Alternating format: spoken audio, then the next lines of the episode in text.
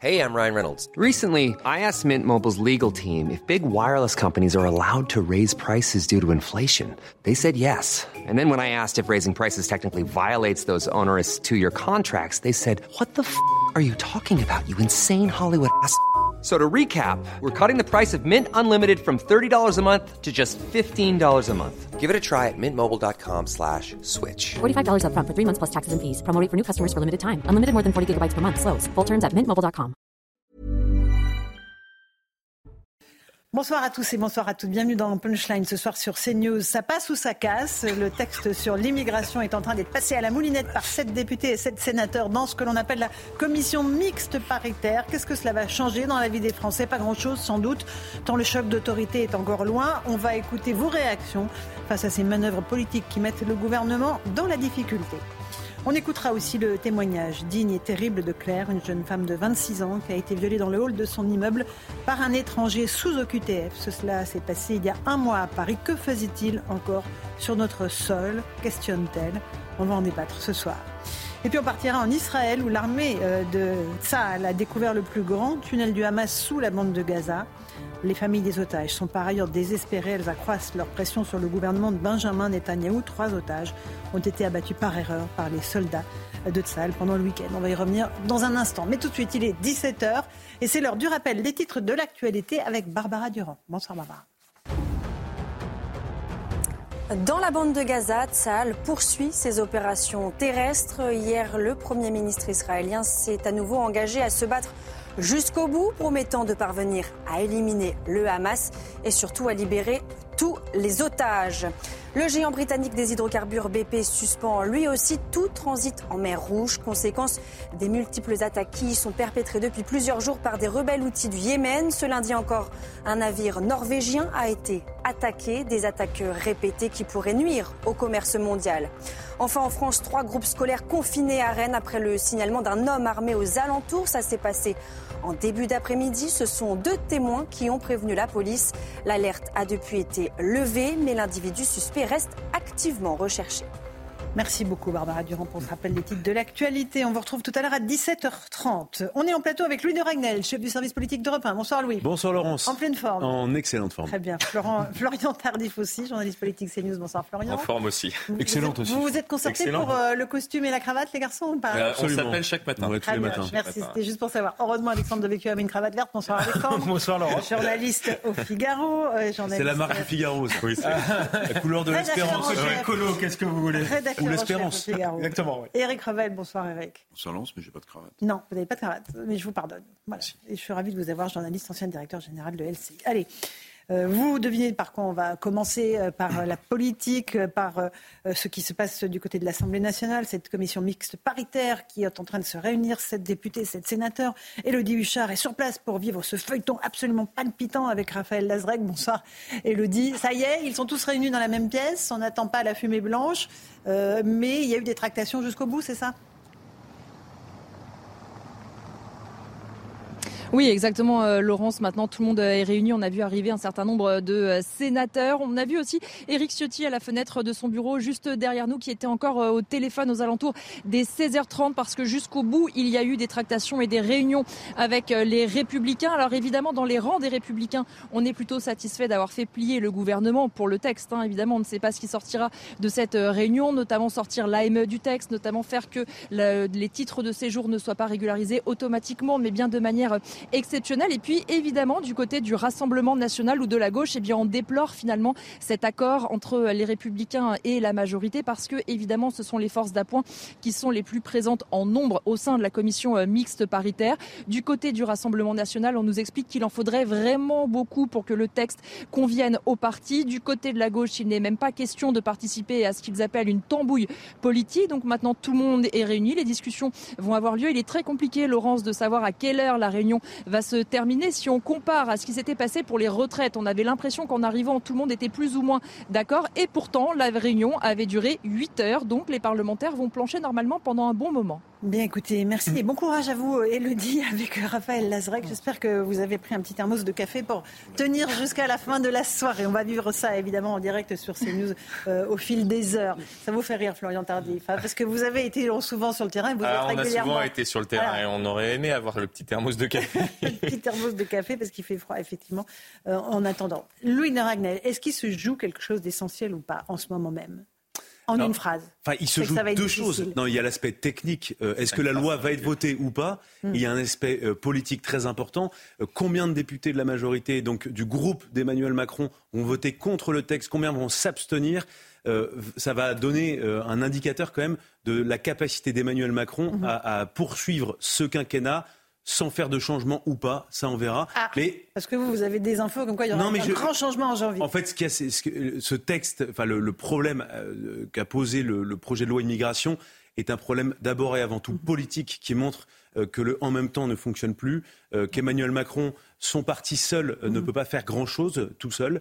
et donc, il y a quand même beaucoup de gens autour d'Emmanuel Macron. Et manifestement, Emmanuel Macron lui-même est aussi assez convaincu de ça. Euh, il va falloir qu'il change des choses euh, dans son organisation, il va falloir qu'il remanie euh, son gouvernement, qu'il change même des têtes des directeurs d'administration.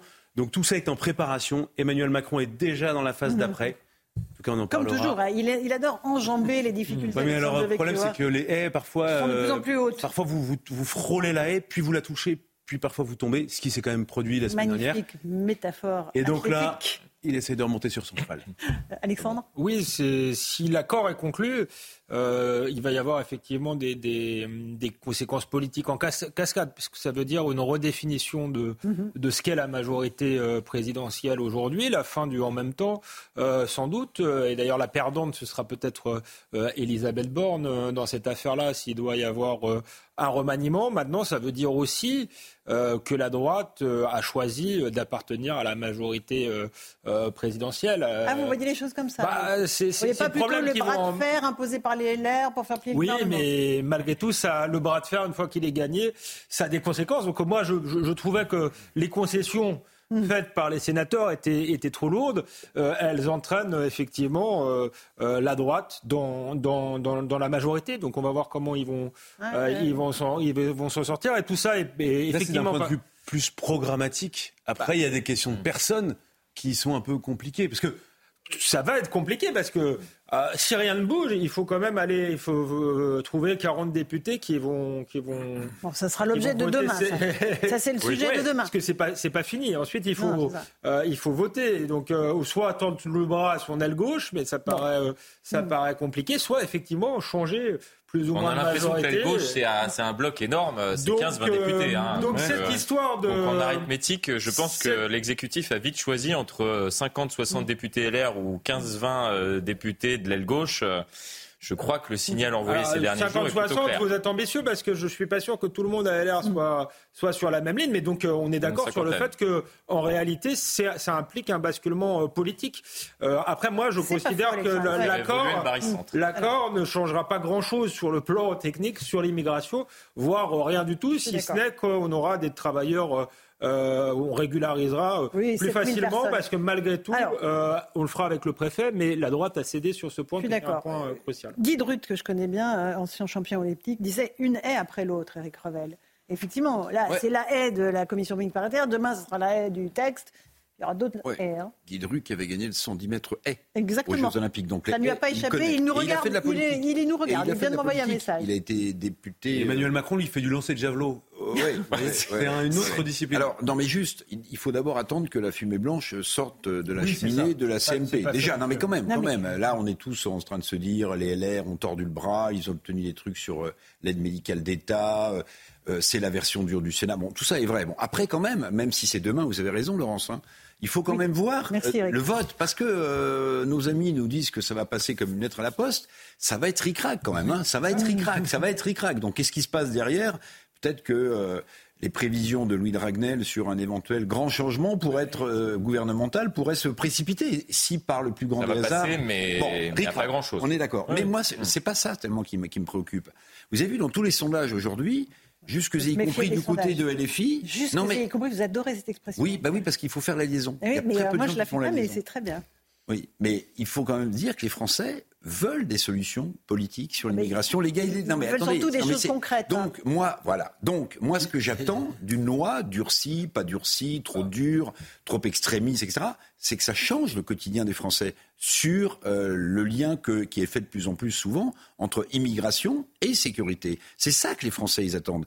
Que qu'il y ait de la politique politicienne, que le LR reprenne pied, qu'ils aient un peu plus d'oxygène, qu'une partie parte avec les macronistes. Ça ne va pas bouleverser les Français non plus. non, non, non, mais concrètement, Laurence, vous êtes toujours attaché au concret. Vous avez raison. Concrètement, qu'est-ce que cette loi, dans six mois, dans un an, va changer pour la perception. Eh ben voilà. Alors si elle change rien, c'est pour ça. Si, eh ben, si elle change rien, si elle ne change rien, la droite vient de laisser le monopole de l'opposition au Rassemblement national. C'est ça. Vous savez pourquoi Alors ça vous amuse. Mais vous savez pourquoi? Parce qu'on on nous explique que c'est une loi immigration. Or c'est une loi pour gérer non pas les flux migratoires, c'est un petit peu la promesse pourtant lorsque l'on écoute les uns et les autres de l'exécutif, mais pour gérer ceux qui sont déjà sur le territoire national. Donc on envoie le signal à la population française, regardez, on va gérer les flux migratoires que nenni. Lorsque l'on regarde le texte, souvent cette oh expression que nenni. Non, mais... Que nenni. Jusque encore, euh, chacun a ses petits tics de langage. Pardon. C'est l'esprit de Noël. C'est l'esprit de Noël. Mais c'est l'équipe Non, ce texte vise, à gérer,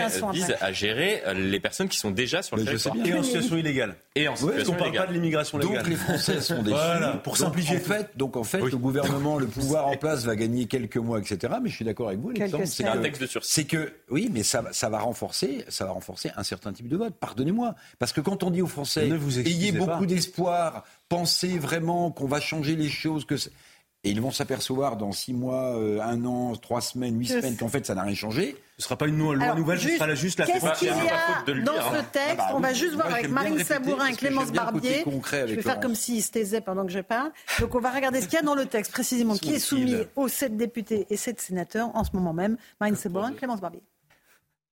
14 parlementaires pour tenter de trouver un accord sur une version commune du projet de loi immigration. Les sénateurs et les députés auront comme base de travail le texte voté au Sénat à majorité LR. Parmi les mesures évoquées, la suppression de l'aide médicale d'État. Cette aide réservée aux étrangers en situation irrégulière serait remplacée par une aide médicale d'urgence. Le panier des soins serait alors drastiquement réduit, avec seulement la prise en charge des traitements de maladies graves et des douleurs aiguës, des soins liés à la grossesse, des vaccinations réglementaires ainsi que les examens de médecine préventive. Une mesure très chère à la droite et qui fait l'objet de négociations avec la majorité. Autre article emblématique, la régularisation au cas par cas des travailleurs sans papier dans les métiers en tension, un titre de séjour qui serait accordé par les préfets, avec des conditions de régularisation durcies. Durcissement également des conditions d'accès à la nationalité. Ce serait la fin de l'automaticité du droit du sol qui permet aujourd'hui aux enfants nés en France de parents étrangers d'obtenir la nationalité française à leur majorité. La durée de mariage, elle, est allongée de 4 à 5 ans pour obtenir la nationalité française. En cas de menace grave pour l'ordre public ou la sûreté de l'État, le texte prévoit de supprimer l'essentiel des protections contre l'expulsion dont bénéficient certains immigrés. C'est le cas pour ceux arrivés en France avant l'âge de 13 ans ou ceux résidant sur le territoire depuis plus de 20 ans. Voilà pour ce qui arrive donc devant euh, cette commission. On va juste écouter Eric Ciotti, qui était l'invité ce matin de Pascal Pro, sur son sentiment sur le texte qu'il a ardument euh, négocié avec le gouvernement. Moi, j'espère qu'il y a un texte, et j'espère qu'il y a un texte qui protège mieux les Français. Ce texte, il faut bien le dire, quel qu'il soit, ne sera pas la solution miracle. La vraie révolution, elle serait dans une réforme constitutionnelle approuvée par référendum. Nous ne sommes pas dans un accord ou une négociation. On a un texte euh, la majorité doit se prononcer sur ce texte, à elle de prendre ses responsabilités. Et nous, nous avons démontré que nous ne laisserions pas passer hmm. un texte de communication sans mesure concrète. Voilà Eric Ciotti ce matin euh, sur notre antenne. Florian Tardif, vous avez déjà euh, une information? Oui, la CMP, donc la commission mixte paritaire, selon ma confrère Elodie Huchard qui est sur place, serait déjà suspendue. Il y a des négociations en cours entre les LR et la majorité. Ah donc ils n'ont même pas commencé, qu'ils suspendent déjà les travaux. on verra à, quelle, fin.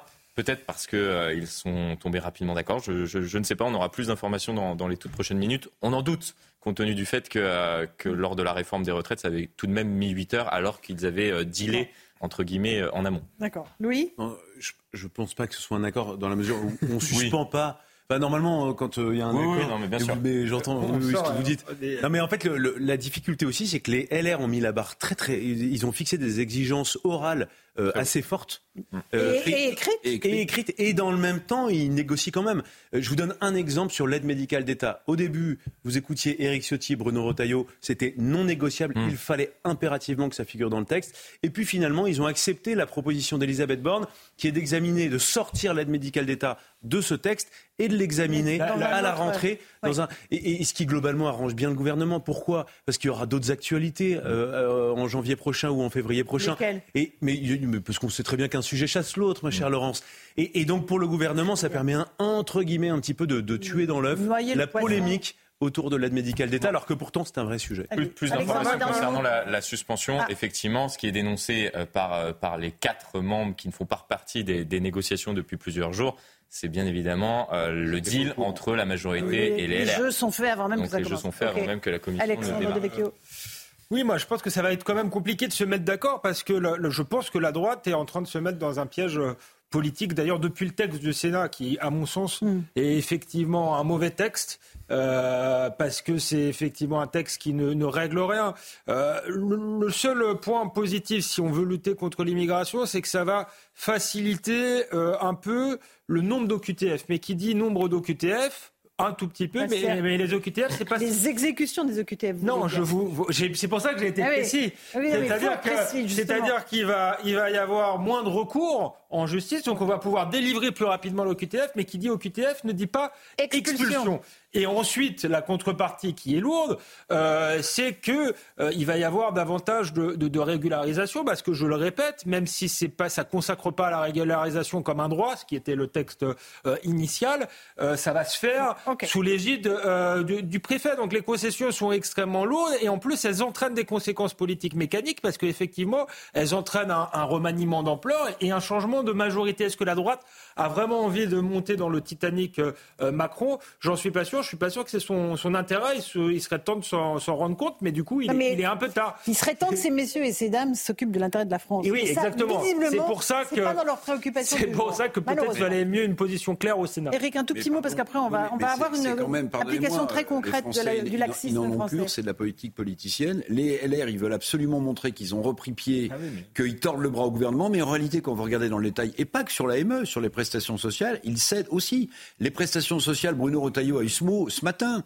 Euh, normalement, euh, dans le texte proposé, c'était à pas avant 5 ans de prestations sociales pour les travailleurs étrangers. C'est ce que voulait le Sénat. Et la majorité ah voulait 6 mois. Oui, mais, oui, rien à voir. Oui, mais, oui, mais, non, mais Retailleau, il est président des, des, des, sénateurs LR. Donc il était sur cette position. Et ce matin, il annonce que ce sera plus 5 ans, il faut travailler quand on est étranger pour toucher les prestations sociales, mais 30 mois, c'est-à-dire 2 ans et demi. Ben, ça s'appelle un, un, recul de plus des LR après l'aide médicale d'État. Ah, oui, mais, non, mais, ans, on va suivre tout on se souvient tous de cette phrase. On veut la reprise intégrale du texte du Sénat. Force est de constater que ce n'est pas la, reprise intégrale du texte du Sénat. On continuera ça. Florian va nous amener les informations exclusives comme Louis de Ragnel. Euh, mais il y a quelque chose qui est très concret, c'est le témoignage de Claire qu'on a entendu ce matin sur CNews. Claire est une jeune femme de 26 ans qui a été violée il y a tout, juste un mois à Paris par un centrafricain sous OQTF. Euh, elle témoigne de façon très digne, vous allez le voir, très calme, mais elle pose la vraie question. Que faisait cet homme sur le sol français? Et c'est à ça, encore une fois, que les politiques ne vont pas répondre aujourd'hui. Euh, on regarde d'abord le sujet de Thibault Marcheteau. 11 novembre dernier, en fin d'après-midi, Claire va faire des courses dans son quartier du 8e arrondissement de Paris. En rentrant dans le hall de son immeuble, elle est suivie par un individu qui se jette sur elle. Je me dis tout simplement qu'il va voler mon sac et mon téléphone et que ça en finira là. Sauf qu'il m'a fait comprendre qu'il voulait beaucoup plus. Je me suis débattue, sauf que je voyais qu'en fait, il m'étranglait de plus en plus et qu'il allait vraiment, je pense, enfin, il était vraiment capable de me tuer. Je le sentais vraiment très dangereux.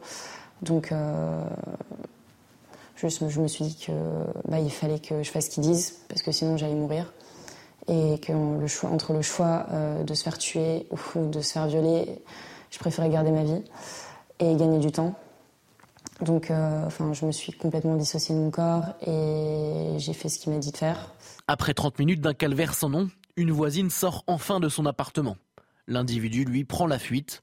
Une heure plus tard, un homme qui correspond au signalement donné par Claire est interpellé sur les Champs-Élysées. Il est également soupçonné d'avoir commis une autre agression sexuelle dans la journée. Celui-ci était pourtant dans l'obligation de quitter le territoire français. Je suis très en colère parce que comme c'était un profil euh, soumis sous OQTF, euh, je me rends compte que si euh, l'État français en tout cas avait bien fait son travail, peut-être que ça ne serait pas arrivé. Claire entame à présent une lente reconstruction. Elle affirme vouloir continuer à prendre la parole pour, dit-elle, faire de la prévention auprès de toutes les femmes. Eric Revel, ça c'est concret, malheureusement. Ça, c'est la réalité des Français. C'est pas, encore une fois, les palabres à l'Assemblée, c'est pas les magouilles politiques. C'est ça la réalité.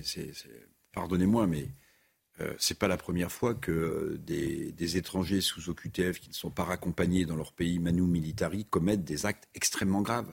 Donc en réalité, je veux dire, moi je veux dire mon sentiment. Si c'était ma fille, ma femme, ma, mère, ma cousine, mais on en a ras-le-bol. On en a ras-le-bol. Parce qu'on a beau nous expliquer, le président de la République, dans une interview restée célèbre que 100% des OQTF mhm. seraient reconduits dans leur pays avec perte et fracas. C'était en 2019 à Louis Dragnel. Eh, ben c'est ça, c'est pour ça que mhm. je rendais Merci. hommage à cette interview du président Macron réalisée par Louis Dragnel. Mais franchement, mais est-ce que vous rencontrez la barbarie de ce qu'il représente? Et puis, pour ceux qui ne connaissent pas trop euh, Paris, alors ça peut arriver dans tous les quartiers, hein, mhm. mais le 8e ou le 7e ou le 16e. Ah, c'est des quartiers UP. Hein. Bah, c'est des quartiers UP, voilà.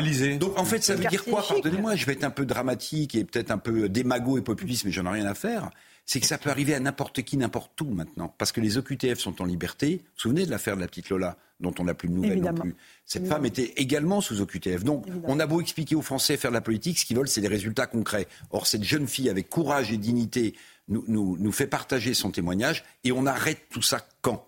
6,9% des OQTF, c'était le chiffre qu'on a vu passer. On est loin des 100. Hein. Euh, On est loin troisième trimestre 2020. 6,9. Mais en fait, sur ce sujet, et je rejoins entièrement ce que vient de dire Eric Revel, euh, le problème, c'est que ce n'est pas une loi de plus que veulent les Français, euh, où il y a des... Il y, a, des changements, on fait des, écarts de 5 degrés, de 5% à gauche, à droite. En fait, ce qu'il faut, c'est changer toute la structure même du droit des étrangers en France. C'est la manière même de les accueillir ou pas. C'est la manière avec laquelle on protège, on contrôle nos frontières. Et en fait, pour ça, il ne faut pas une loi. Et c'est là où je, rejoins moi ce que disait Éric Ciotti tout à l'heure. Euh, au-delà de toute question de considération politique, c'est-à-dire qu'en fait, il faut que la France retrouve sa souveraineté juridique. En fait, c'est d'abord et avant tout une question de droit. Euh, aujourd'hui, quand vous expulsez quelqu'un, il y a tellement de recours, même en droit français, c'est même pas une question de Bruxelles dans un premier temps, il y a tellement de recours en droit français que souvent le Conseil d'État, le droit administratif, casse euh, les, décisions qui sont prises par le ministère de l'Intérieur et par la justice judiciaire.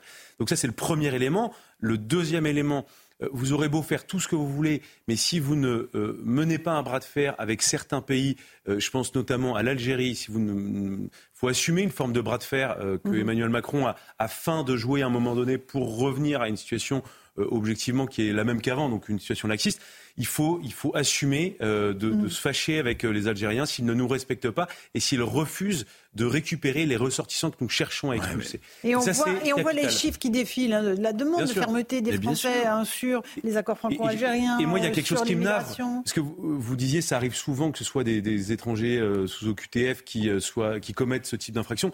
En fait, tous les jours, nous, on reçoit les synthèses de la nuit de tout ce qui s'est passé dans la nuit en France. Euh, en, termes de police-justice. Et, mmh. la plupart du temps, sur ce type euh, d'actes, euh, ce sont quasiment tout le temps mmh. des étrangers sous OQTF. Donc il y a un énorme problème et le lien est évident, le lien est scientifique et établi et, enfin il n'y a rien, il y a même pas de discussion à avoir. C'est-à-dire qu'il y a ce lien entre l'immigration mmh. et la délinquance et qui est surreprésenté quand il s'agit de personnes. Est-ce que je peux vous poser une question? Oui. Parce que tout à l'heure vous disiez le, le, président de la République a fait mine de durcir le ton avec l'Algérie. Mais de quel Emmanuel Macron vous parlez? De celui qui, pendant sa campagne électorale, expliquait que la guerre d'Algérie était un crime contre l'humanité, ou de celui qui, quelques années plus tard, expliquait que la junte militaire au pouvoir en Algérie se servait de la guerre d'Algérie comme d'une rente mémorielle eh Bien, c'est une bonne question. C'est les deux Emmanuel Macron et du coup, ça ah donne ce résultat-là. Mais je, mais je suis d'accord avec vous.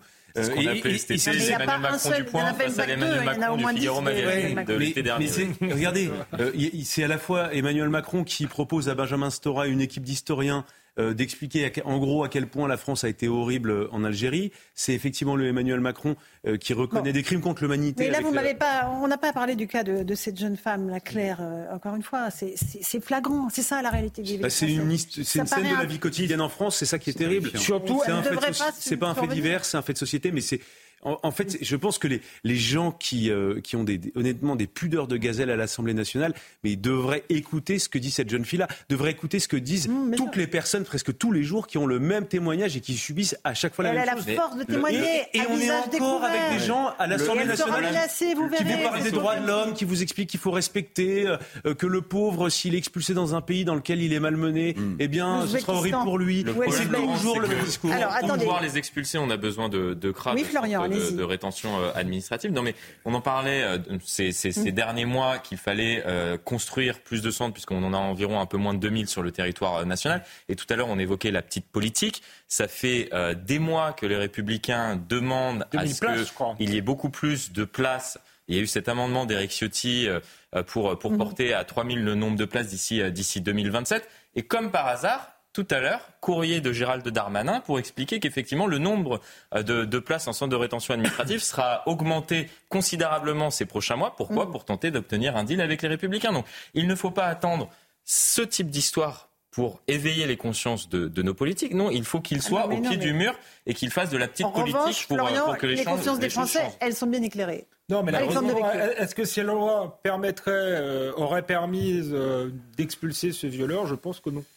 Euh, et donc, ça ne répond pas effectivement à la, à, la, à la, problématique euh, euh, qui est posée. Et effectivement, il faut un changement radical dans le droit, y depuis 2021, y compris dans le droit européen, puisque pas plus tard que la semaine dernière, même ceux qu'on expulse, hum. maintenant, il faut les récupérer aux frais de la princesse. Donc, on voit qu'on a un grand problème. Je parle du Ouzbek, effectivement, il va pas revenir, expulsé, fichier S, hum. ce que dit Gérald Darmanin. Effectivement, là, ça la fout mal en ce moment, mais en tout cas, c'est ce qu'a demandé le Conseil d'État, c'est ce qu'a demandé la Cour européenne euh, des droits de l'homme. Donc là aussi, il faut qu'il y ait une, une révolution Après, juridique. Faut pas non plus se cacher euh, derrière l'Europe, parce que si on prend le, taux d'exécution des OQTF, c'est 6-7 dernières années, on est aux alentours de 10%. Mm. Quand on regarde nos voisins, je prends le Luxembourg 44%, l'Allemagne 60%, la Pologne 74%. Alors nous, euh, à cause du droit européen, on n'arriverait pas à les, euh, à les, à les expulser. mais dans d'autres pays, je, ne me cache pas derrière le droit européen, mais, mais, mais, s'il faut aller jusqu'à euh,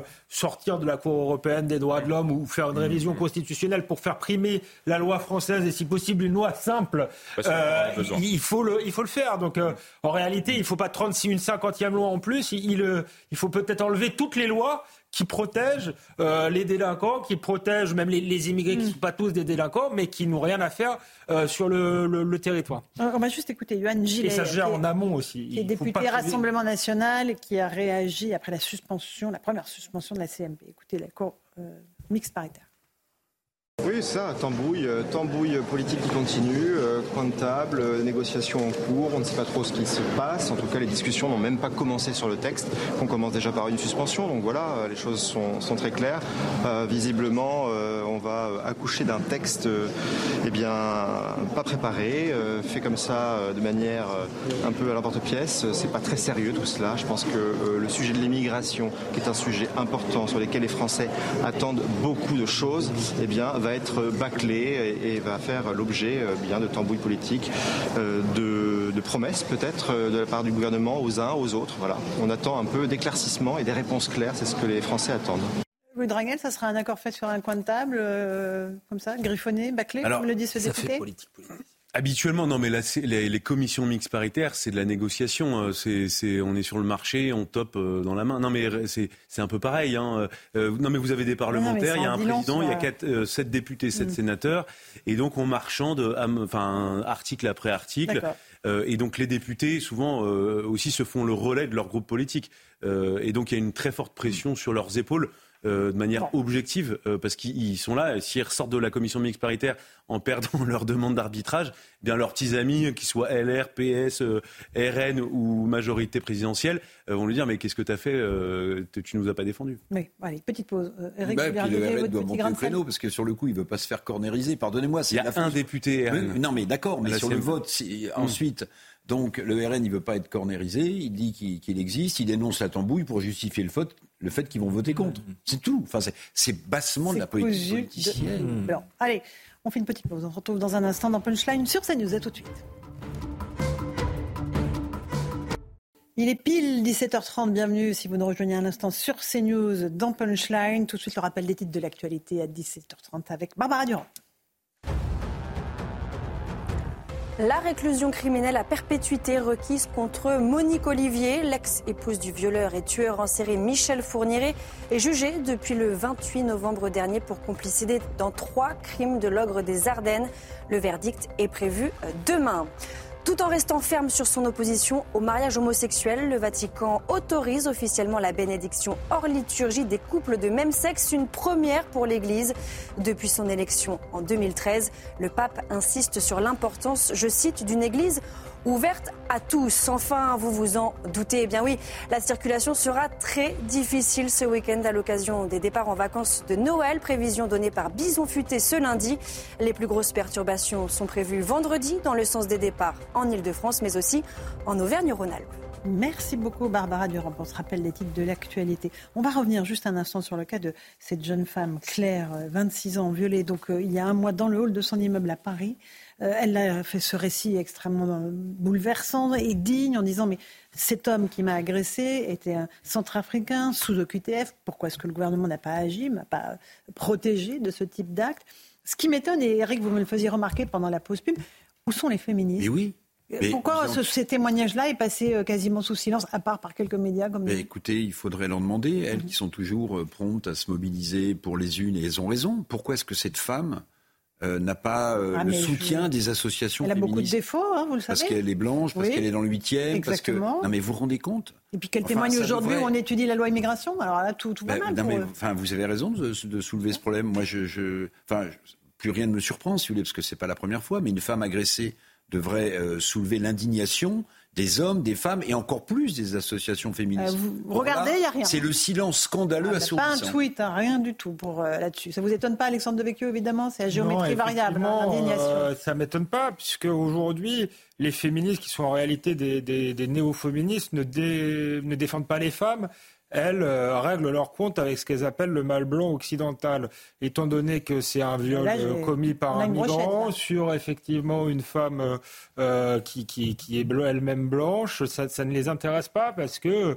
en réalité les migrants sont aux yeux de ces néo-féministes des damnés de la terre et ça leur, les autorise à violer. C'est pas la première fois, il y avait eu les viols de, de Cologne pendant le, le premier blanc il y a quelques années, c'était des viols massifs et ils avaient été tués par les féministes sous prétexte que les les auteurs euh, étaient des migrants. Donc je crois qu'il faut définitivement pas euh, compter sur les néo-féministes pour défendre les femmes dans ce, dans ce genre de cas-là. Mmh, euh, Louis Darnel. Moi, je trouve que cette. je reviens à l'histoire. Je trouve que la, jeune femme qui témoigne est extrêmement courageuse parce qu'elle témoigne de quelque chose qui est abominable. Mmh. elle le fait comme ça quelques jours avant Noël. Enfin, je. Euh, je suis assez bluffé parce que, parce que souvent, euh, et je respecte infiniment, euh, les, les, gens ne veulent pas afficher leur visage. et donc, en fait, quand on parle de, de viol d'une personne par un étranger qui était sous obligation de quitter le territoire français, il n'y a, pas de visage. En fait, il y a, a peut-être un nom, il y a un récit, mhm. mais, mais voilà. Et, là, je trouve que cette jeune femme est, vraiment courageuse parce que c'est, ça doit être euh, lourd à épouvantable, bah, en plus de raconter ça. et de raconter. Ça touche l'intimité. Enfin, ça, euh, je vous fais pas de dessin. C'est pour ça qu'il faut lui rendre hommage, Florian, n'est-ce pas? Mm. Non, mais ce qui est, ce qui est terrible, c'est qu'aujourd'hui, on est dans une société, on parle de société euh, fracturée, divisée, et on se rend compte qu'en fait, il y a deux camps qui sont en train de se former d'une certaine manière, et vous êtes soit dans un camp, soit dans un autre. Il y a soit les bonnes victimes, soit les mauvaises victimes, et il y a soit les bons agresseurs, soit les mauvais agresseurs. Et on se rend compte qu'on peut faire quasiment ce parallèle avec chacune des, des, histoires. Et là, on en a une, c'est une mauvaise victime, entre guillemets, euh, pour, pour certaines euh, personnes, et c'est terrible. C'est terrible lorsque l'on voit son, son, témoignage bouleversant euh, tel qu'elle l'a euh, qu'elle l'a fait ce matin sur, sur notre antenne. Et ça me rappelle, moi, le silence des féministes sur ce qui s'est passé le 7 octobre euh, en, hum Israël, sur la façon dont les viols systématiques de femmes, les mutilations génitales, l'acharnement euh, qu'ont connu ces parfois dépouilles de femmes a été passé sous silence par ces Absolument. Il y a eu vraiment, je vous. Mais, mais la liste Yael Meloul est venue sur ce plateau pour dire que c'était des féminicides, c'était des. Elles ont été visées parce que femmes, juives évidemment, mais parce que femmes. Et la liste est immense. pareil, voilà. Donc effectivement, il y, a, il y, a, Israël le, avec l'assassinat les, les assassinats du Hamas. Il y a, vous pouvez y ajouter euh, l'Afghanistan avec. Euh, toutes les femmes qui sont maltraitées, tout, le enfin, toutes les féministes s'en fichent complètement. L'exemple aussi iranien, où le silence des féministes est, mmh. est, total parce que ce sont des femmes qui sont sous le joug de, de l'islam. et je trouve qu'il est temps aussi d'ouvrir les yeux, et j'ose mmh. espérer que les autorités aussi. Parce que, en fait, ces associations, et d'ailleurs les associations le savent très bien, elles, souvent elles n'existent, elles n'ont de, de, de, crédibilité que parce que les autorités les adoubent. Euh, ça, va, ça passe par des financements, ça passe par le fait que, je, dis un, je donne un exemple, euh, la ministre de la Culture ou du droit des femmes, euh, ah. la ministre de la Culture, Madame Rima Abdul Malak, organise par exemple, enfin met en scène le, courage de certaines femmes. Et en fait, vous regarderez, à chaque fois, c'est très sélectif. Donc il n'y a que certaines associations, il n'y a que certains médias, par exemple, euh, ah et donc tout ça est. On n'avait pas remarqué. Mais, mais, en fait, s'il s'agissait que d'un sujet politique, vous avez euh, raison. Contre c'est extrêmement la hausse de la TVA, je m'en ficherais complètement. C'est pas très grave. Là, moi, ce qui me gêne euh, profondément et ce qui est moralement choquant, c'est qu'il s'agit simplement de femmes qui se font violer, qui se font ah, maltraiter. C'est des vies humaines qui sont en jeu. Et selon que vous êtes noir ou que vous êtes blanc, le traitement n'est pas le même. Selon que vous êtes assimilé au mal dominant ou au wokisme, le traitement est très différent et c'est ça qui est inacceptable. On va passer maintenant à Israël, euh, puisque la guerre avec le Hamas est entrée dans son 73e jour. Euh, l'information de ces dernières 24 heures, c'est la découverte par l'armée israélienne du plus grand tunnel sous la bande de Gaza, qui se divise en plusieurs branches et qui surtout s'étend sur des kilomètres. Explication d'Audrey Berthaud. C'est une découverte faite par Tsahal au cours de son offensive. Nous allons entrer dans le plus grand tunnel que nous avons trouvé à Gaza le plus grand secret de Sinwar, le chef du Hamas. C'était un secret que nous avons révélé et qui était destiné à cibler le passage d'Erez.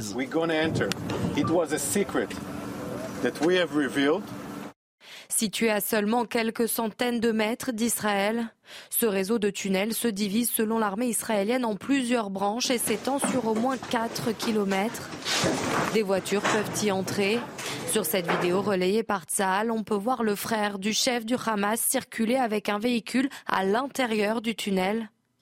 Mohamed Senoir aurait été à la tête de ce projet durant des années, un projet qui aurait coûté des millions d'euros selon les forces israéliennes. À l'intérieur du tunnel, tout le nécessaire, électricité, ventilation, système de canalisation ou encore réseau de communication.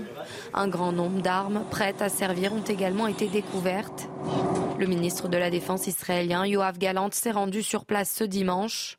Début décembre, Tsahal a indiqué avoir découvert plus de 800 descentes de tunnels. 500 auraient été détruites. Eric Rebel, vous avez la même réaction. Ces millions de dollars, bah, ils auraient pu servir à autre chose. Bah oui, mais, évidemment, à nourrir la population, par exemple. Que le Hamas ait, creusé des tunnels, bon, même si celui-là est gigantesque, personne ne l'ignorait, qu'il s'est placé euh, des hôpitaux en bouclier euh, contre. Bon, tout Mais moi, moi, ce qui me choque énormément, c'est que vous savez que la, la bande de Gaza, c'est sans doute l'un des territoires au monde qui reçoit le plus d'aide. Le plus d'aide pour une population en souffrance bien avant les attaques israéliennes, pour les Gazaouis. Or, on voit bien que ces, millions et ces millions et ces millions et ces dizaines de millions, ils ne sont pas passés pour aider euh, euh, les Gazaouis à mieux manger. Ou... Non, non, ils sont passés pour construire des tunnels dans euh, le seul et évident intérêt de la destruction d'Israël par le Hamas, puisque c'est son but. Hmm. Donc, pardon, mais il y a quand même quelque chose que les, hmm. Gazaouis devraient avoir en tête. je suis d'accord avec ce que dit Eric Revel. ce tunnel, c'est pas un petit terrier. Euh, c'est en fait c'est un tunnel qui demande des moyens de génie civil. Donc c'est à la, à la fois c'est très coûteux en argent, mais il faut aussi avoir euh, faire venir des experts. Mmh. Euh, ça demande l'aide d'ingénieurs. on ne fait pas comme ça des tunnels avec des réseaux d'aération, mmh. système d'électricité.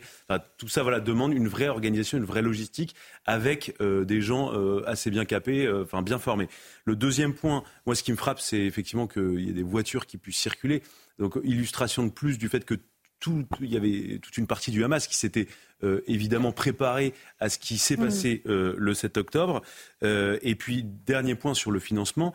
je regardais récemment les flux financiers que percevait le Hamas. Et, alors, ça va peut-être vous surprendre, mais le Hamas perçoit plus d'argent depuis le 7 octobre qu'il n'en percevait avant. Absolument, parce qu'il y a des pays comme le Hamas, on parle bien du Hamas, pas des Palestiniens. Non, non, non, le Hamas, absolument qui reçoit beaucoup plus d'argent parce que mais, mais vous savez c'est euh, vous voyez bien, le monde est divisé en deux, même en trois. Il y a, y a une sorte de non-alignés qui euh, condamnent mais condamnent pas. Il y a ceux qui soutiennent Israël, ils sont de moins en moins nombreux. Et puis il y a tous ces pays, la Turquie par exemple, et un certain nombre de pays arabes qui disent pas grand-chose, mais qui continuent de soutenir mm. le Hamas. En tout cas, ne le condamnent pas et discrètement, pour leurs frères de Gaza, financent le Hamas. Donc voilà, le Hamas est plus riche aujourd'hui qu'avant. Alexandre Devecchio, un mot là-dessus? Non, non, effectivement, euh, des infrastructures euh, voilà, euh, assez lourdes. On, aurait pu espérer que l'argent aille dans le développement de, la bande de Gaza, et c'est l'argent a été uniquement dans, fait, dans, le but de faire la guerre à Israël. Donc ça, c'est une forme de, de preuve, mais euh, voilà, beaucoup de gens veulent pas voir euh, la, réalité. Et la réalité, c'est qu'on a affaire à un mouvement qui n'est pas un mouvement indépendantiste, nationaliste, mais mm. qui est un mouvement euh, terroriste islamiste qui veut l'éradication des juifs et de toutes les minorités d'ailleurs du monde arabe tant qu'on n'aura pas compris ça, on n'aura euh, on n'aura rien compris. Et moi, je crois que le euh, l'objectif euh, d'Israël, de, de, non pas d'éradiquer le Hamas, parce que quand on le présente comme ça, on a l'impression qu'on va éradiquer leur idéologie, mais de d'anéantir toutes les capacités militaires du Hamas est le bon. Ensuite viendra la politique, mais la politique ne peut pas se faire avec un interlocuteur comme le Hamas, puisqu'ils mmh. ont une idéologie totalitaire dont ils ne sortiront pas de toute façon. J'aimerais qu'on écoute maintenant Herzi Alevi, qui est le chef de l'armée israélienne, qui a pris la parole aujourd'hui. Il s'est exprimé devant ses équipes après euh, le drame, la mort accidentelle de trois otages israéliens qui ont été tués vendredi. Ils ont été identifiés par erreur comme une menace et abattus par leurs propres soldats. Écoutons euh, le chef de Tsahal. Vous voyez deux personnes, elles ne vous menacent pas, elles ne sont pas armées, elles ont les mains levées et sans chemise. Prenez deux secondes. Et je veux vous dire quelque chose de tout aussi important. Si ce sont deux Gazaouis avec un drapeau blanc pour se rendre, on leur tire dessus Absolument pas. Absolument pas. Ce n'est pas de sale. Écoutez.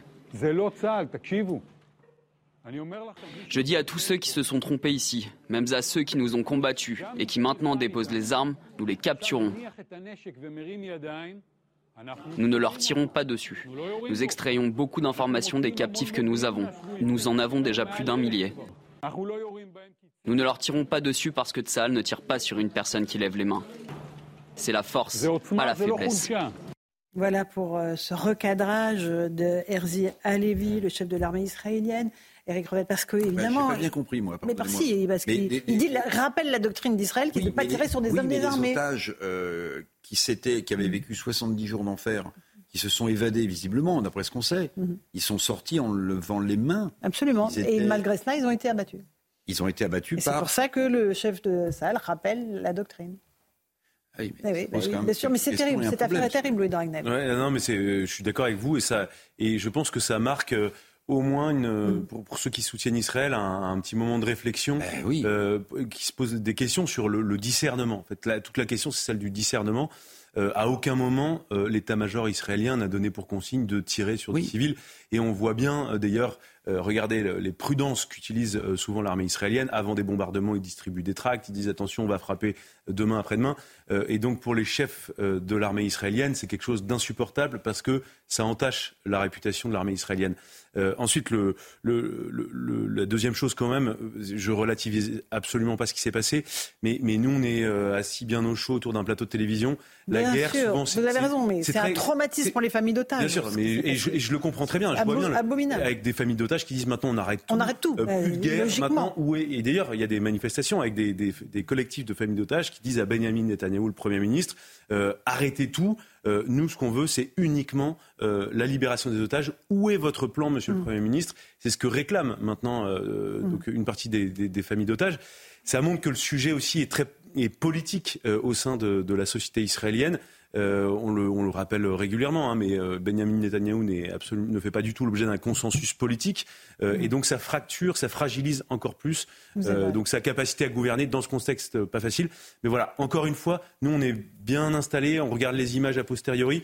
Vous avez raison, Louis. Vous avez raison, Louis. Mais le chef de l'armée israélienne qui recadre les choses, c'est clair, net et précis. C'est hein. un acte d'autorité, premièrement. Et deuxièmement, euh, ça rappelle que l'armée israélienne ne doit pas faire ça. L'armée israélienne ne fait pas ça. Euh, non, effectivement. Benjamin Netanyahou n'a pas le soutien de toute l'opinion, mais par contre, je pense qu'il a le soutien pour cette guerre, y compris avant ce, drame de la part de certaines familles d'otages qui ont bien compris qu'il ne fallait pas ça recommence en réalité. Donc pour, pas que ça recommence, il faut, il faut anéantir le Hamas. Donc oui, c'est une bavure. Rappeler effectivement euh, que dans toutes les guerres, malheureusement, il y a des, victimes civiles. C'est quelque chose qu'aujourd'hui on supporte mal parce que les mhm. guerres se font euh, euh, par drone. oui, et puis se font. Oui, on a dit qu'il y avait des, guerres propres. Je pense que c'est faux, ça n'a jamais existé. Mais surtout, il y a des images qu'il n'y avait pas. Mais pendant la Seconde Guerre mondiale, le débarquement a fait des, des, centaines de milliers de victimes chez les Français, chez, chez, les civils. Donc ça, ça a toujours existé et c'est difficile à comprendre, mais il faut l'expliquer. Mais c'est vrai aussi euh, qu'il faut euh, éviter au maximum euh, les bavures. J'allais dire les dommages collatéraux, ça doit exister, mais il faut qu'il y ait une certaine ben, éthique de la guerre. C'est pour ça que effectivement ce genre de cas fragilise, mais, mais, mais encore une fois, vouloir une guerre qui dure une semaine et mm. qui ne fait aucune victime civile, c'est pas réaliste. C'est Netflix, vous avez raison. Hein. oui, en même temps, on a tous vu le début d'American Sniper enfin qui nous a tous euh, marqués, où il y a effectivement ce sniper qui ne sait pas quoi faire face à un enfant. Est-il armé? Est-il envoyé? Euh, A-t-on euh, installé des, explosifs sur lui, enfin, Que, que dois-je faire face justement à quelqu'un qui arrive sur moi c'est aussi ça que, que, le militaire sur place, la décision qu'il doit prendre, et cela a été rappelé à l'instant. que, que dois-je faire face à quelqu'un qui, qui, lève les mains? Est-il un otage? Euh, Et vient-il pour, pour se rendre ou non? Voilà, c'est beaucoup plus compliqué que ce qu'on fait euh, aujourd'hui de, de, de euh, commenter Catherine sur un plateau, Colonna est toujours au Liban, Florian Alors, Catherine Colonna est en train d'effectuer effectivement une tournée de nouveau au Proche-Orient. Elle s'est rendue au Liban tout simplement parce que le président de la République n'ira pas. Il doit se rendre en Jordanie, mais ce qui était prévu. Pour faire quoi Il doit s'y rendre? pour, pour le Noël des troupes, en, général, le président de la République mm. se rend euh, sur un théâtre d'opération comme cela pour, mm. pour fêter Noël avec, euh, avec les troupes françaises. Avec de l'air. Mm. Là, euh, ce qui était prévu, selon mes informations de base, c'est qu'il se rende dans le sud Liban, sur la base de la Finule, qui sont les, les, casques bleus, où il y a énormément de, de Français euh, sur mm. place, sauf que pour des raisons de sécurité, euh, l'État français a décidé de, de changer son fusil d'épaule et, d'aller en Jordanie et d'envoyer Catherine euh, Colonna, le président de la République. Peut-être merci, merci pour elle, tout simplement parce que il est vrai qu'en ce moment au sud Liban c'est assez complexe bah euh, avec avec la présence du Hezbollah et en plus il n'y a pas d'autorité euh, sur sur place. Bien sûr, pour des raisons de sécurité, puisque le Hezbollah chiite tient le sud Liban, mais il y a aussi peut-être autre chose c'est que le président de la République, vous vous souvenez, il a été deux fois au Liban. Euh, une fois quand euh, politiquement, une autre fois quand le port a explosé, et il avait dit je vais revenir et vous avez intérêt à avoir mis tout ça au carré. Hein C'est-à-dire, hum. il n'y a toujours pas de président au Liban. donc, donc, ça veut dire aussi qu'il a peut-être pas envie d'y retourner pour euh, donner l'impression qu'il est tourné et que énormément, c'est normal, les Libanais sont indépendants, qu'il ne s'est rien passé. C'est aussi pour ça. C'est aussi pour ça. Voilà, je voulais juste. Votre sens de la propos euh, est souligné, Eric Revel. Euh, j'aimerais qu'on vienne en France, si vous le voulez bien, euh, pour évoquer ce qui s'est passé au Chenet, dans, les Yvelines, une ville pourtant calme. de, tout proche de Versailles, avec un professeur de français qui a été menacé de mort par un de ses élèves. le jeune homme a été placé en garde à vue. Explication de Clotilde Paillet. C'est dans la matinée qu'un professeur de mathématiques du lycée Blanche de Castille a déposé plainte au commissariat de Versailles contre un de ses élèves. Le lycéen aurait publié à son encontre des menaces de mort sur ses réseaux sociaux. Le professeur déclare ne jamais avoir eu de conflit avec l'adolescent et le décrit comme solitaire et souvent absent. Des témoignages d'élèves confirment le profil du jeune homme. Il était un peu mis de côté, enfin il n'était pas mis de côté, mais lui il était très solitaire donc. Euh... Euh, bah, moi je l'ai jamais trop vu donc je sais pas spécialement, mais apparemment il serait introverti. Sur Instagram, les menaces écrites en anglais sont explicites, comme par exemple la phrase Je vais assassiner mon prof de maths. L'élève a même publié une photo de son professeur. Pourtant certains minimisent cette affaire. Je pense qu'après, euh, enfin c'est pas quelqu'un de dangereux. Hein. Je pense pas qu'il était, il allait faire quoi que ce soit. Je pense que c'était juste sous le coup de l'énervement qu'il a dit des mots qui dépassaient sa pensée. L'adolescent, interpellé dimanche à son domicile, n'a aucun antécédent judiciaire. Moi, ce qui m'affole, Alexandre Devecchio, c'est que désormais, quand on n'aime pas un prof, on, menace de mort. C'est surréaliste qu'on en soit arrivé là. Euh, on peut ne pas aimer un prof. Non, non, oui. Ça ne, se, ça ne, se, traduit pas par des menaces de mort sur euh, les réseaux sociaux. Effectivement, le, et puis toujours la pratique du, du, du couteau qui s'est euh, banalisée, euh, même si là, il n'y a, y a, rien de, de terroriste. Il y a un phénomène euh, mimétique qui est quand même. Euh, qui est quand même euh, inquiétant. Oui, ça, ça traduit une crise profonde euh, dans, la, dans, dans, la société, avec une perte de tous les repères, un mépris total de, de l'autorité, peut-être un manque de, de suivi. Là, je ne sais pas si c'est le cas, mais on a vu d'autres cas d'un élève qui est expulsé d'un établissement mmh. euh, qui a des problèmes psychologiques, il est remis dans un autre sans qu'on informe le personnel éducatif. Là, je ne sais pas, la, la, la, personne était introvertie. Alors heureusement, toutes les personnes introverties n'attaquent pas euh, au couteau, mais je ne sais pas s'il avait des, un déséquilibre psychologique. Oui, il était en terminale, donc c'est pas non euh, plus un bébé.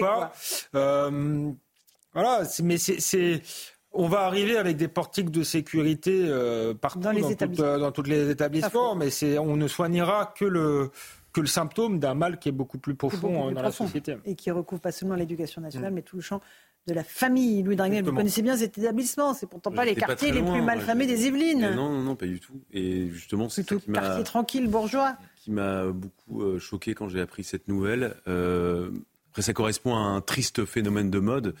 Euh, C'est-à-dire que plus aussi euh, ils en entendent parler, plus il y a beaucoup d'adolescents qui se disent que ils vont pouvoir euh, donner du sens à une action, à une revendication à travers ça. Alors évidemment, c'est pas ce qu'il faut faire. Euh, mais moi, ce qui me frappe aussi dans, toujours dans ces reportages, euh, c'est qu'à chaque fois, on explique que la personne était gentille. une autre fois, ça, c'est un reportage où on expliquait qu'il donnait toujours la monnaie quand il achetait du pain.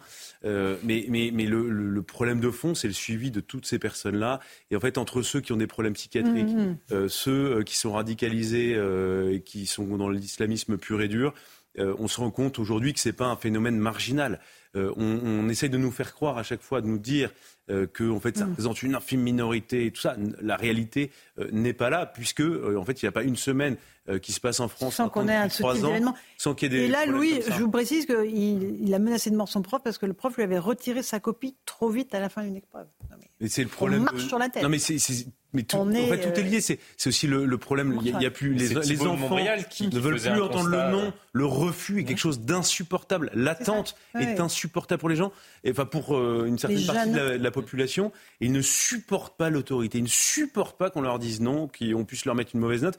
Et le pire dans tout ça, c'est que maintenant, parfois, il y a des, il y a des parents d'élèves qui soutiennent leurs enfants parce qu'ils ne supportent pas. Et qui vont menacer les profs. Exactement. Florian, et, à, et à ceci, on pourrait ajouter le constat fait il y a plusieurs années maintenant de Thibault de Montbrial qui disait regardez, on est en train euh, avec notre société de basculer dans une autre forme de violence où la, le, le, premier mode de résolution de conflit, je me souviens très bien de ce qu'il disait, le premier mode de résolution de conflit maintenant, ce n'est plus euh, bon bah on, on va discuter euh, ensemble, tenter de, de, de, de résoudre euh, nos, nos, nos affaires euh, par, par la discussion. Non, non, c'est la violence. C'est-à-dire qu'on a un conflit avec un, un individu, maintenant, directement, on bascule dans la violence. Plus... On sort, on mais la phase langage n'existe pas. Il n'y a plus la phase du langage. Pas les mots à leur disposition. Voilà, on passe et, et d'ailleurs, c'est assez intéressant parce qu'il y a certains sociologues et il y a une étude il y a, il y a quelques semaines maintenant, peut-être plusieurs mois, dans le Point, qui expliquait que euh, progressivement, on, on savait de moins en moins euh, parler euh, français, de, de, moins en moins utiliser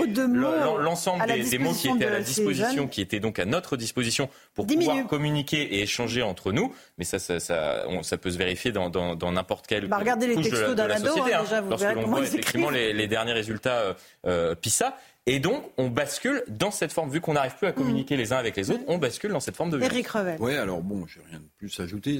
Si ce n'est une chose, mmh. c'est qu'en fait, évidemment, à l'école, c'est grave, c'est un prof, parce qu'on est tous terrorisés, on est tous euh, déstabilisés, on a tous en tête ce qui s'est passé pour Samuel Paty et pour Dominique, Dominique Bernard. Bernard. Donc, bon, bien sûr, mais euh, moi, je le constate tous les jours dans la rue, en voiture. Enfin, je veux dire, il y a, une agressivité, etc. Vous ne parlez plus. Enfin, vous, vous, vous avez l'impression que le type, il va sortir de sa voiture avec un truc. En fait, c'est ça. C'est cette ambiance-là. Il y a une espèce de, de violence d'atmosphère euh, qui règne dans ce pays pour plein de raisons, plein de fractures sociales, économiques, tout ça est vrai. Mais c'est vrai partout. Pourquoi ce ne serait pas vrai dans l'éducation nationale avec des profs qui euh, n'ont plus l'autorité? Ça me semble presque le sanctuaire où la violence mmh. pourrait le mieux s'exprimer. Mais c'est vrai dans la vie de tous les jours, dans les transports en commun. Enfin, partout, on sent ce, ce, ce les, les, Français sont à cran. Les Français sont à cran. Oui, et le niveau de violence augmente. Euh, le, euh, l'ensauvagement de la France augmente, Alexandre Devecchio, pour vous? Oui, bah, d'ailleurs, les, les, les, chiffres le disent, quoi qu'on quoi, quoi, qu'on en dise.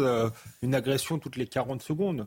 Et ça, c'est ce qui est répertorié par le ministère de l'Intérieur, qui fait l'objet d'une plainte. Il y a effectivement toutes les agressions les gens vont pas forcément porter plainte, ne signalent pas. Donc ce qui est décrit par euh, Eric Revel est, tout à fait vrai. Une forme. Je pense qu'il y, a deux phénomènes qui se conjuguent, qui sont terribles. C'est celui décrit par le président de la République, la, décivilisation. C'est vrai qu'il y a une perte de tous les repères euh, élémentaires, de l'autorité, une faillite de la transmission aussi. Euh, je crois qui, qui, nous a conduit à cela, avec en plus l'émergence des réseaux sociaux, enfin de des téléphones portables et de choses qui qui font peut-être que les gens ont moins de liens euh, les uns avec les autres, des familles qui, qui, qui, font plus leur travail, et puis un choc des civilisations qui vient s'ajouter à cela, avec euh, là c'est pas le cas, mais une immigration massive pas intégrée, et avec des mm. cas comme on l'a vu en début d'émission de, de, de, de, ce violeur euh, qui effectivement n'a rien à faire là, vient sûrement d'un pays où les mœurs sont tout à fait autres, et il y a, y, a, y a une espèce de choc entre la, notre modernité et, et, et le pays d'où il vient. Donc tous ces phénomènes conjugués sont particulièrement inquiétants. Et là encore, c'est pas des politiques ponctuelles qui vont mm. régler le problème, c'est vraiment une, révolution quasiment idéologique, euh, philosophique et un travail euh, de long terme pour établir l'autorité à tous les niveaux. Allez, on fait une toute petite pause. On se retrouve dans un instant dans Punchline sur CNews et sur Europe 1. Vous ne bougez pas, on va prendre des nouvelles de ce qui se passe du côté de l'Assemblée sur cette fameuse loi immigration. Et puis on verra aussi euh, le témoignage, on l'écoutera, le témoignage de Claire qui a été violée il y a un mois à Paris par un étranger sous OQTF. À tout Bonsoir à tous et bonsoir à toutes. Bienvenue dans Punchline ce soir sur CNews et sur Europe 1. Cela fait 603 jours qu'Emmanuel Macron a été réélu sur une promesse de fermeté concernant l'immigration. Dans son programme de l'époque, souvenez-vous, c'était en avril 2022, il y a bien longtemps. Il promettait de renforcer le contrôle des frontières européennes et nationales, d'accélérer les procédures d'asile, de reconduire euh, plus efficacement chez eux ceux qui n'ont pas le droit d'y être et bien sûr d'expulser les étrangers qui troublent l'ordre public. Rien de tout cela, aussi peu, n'a été tenu. Il a fallu la ténacité de Gérald Darmanin pour obtenir quelques maigres résultats en la matière, malheureusement estompés par la longue liste des victimes de ces criminels étrangers qui ont pu rester sur le sol français alors qu'ils n'avaient rien à y faire. Aujourd'hui, c'est donc la droite des républicains qui tentent de rappeler au chef de l'État ses engagements de campagne, quitte à employer la méthode forte pour lui rajouter quelques mesures un peu plus fermes. Le président est dos au mur et son gouvernement aux abois n'a d'autre choix que d'avaliser les désidératas des LR, quitte à manger le chapeau du en même temps. Alors entre le retour devant les électeurs et la sévère déculottée qu'ils pourraient leur administrer ou l'adoption de la loi immigration telle que souhaitée par la droite, eh bien les députés macronistes ont visiblement choisi courage, fuyons les élections. On en débat ce soir dans Punchline.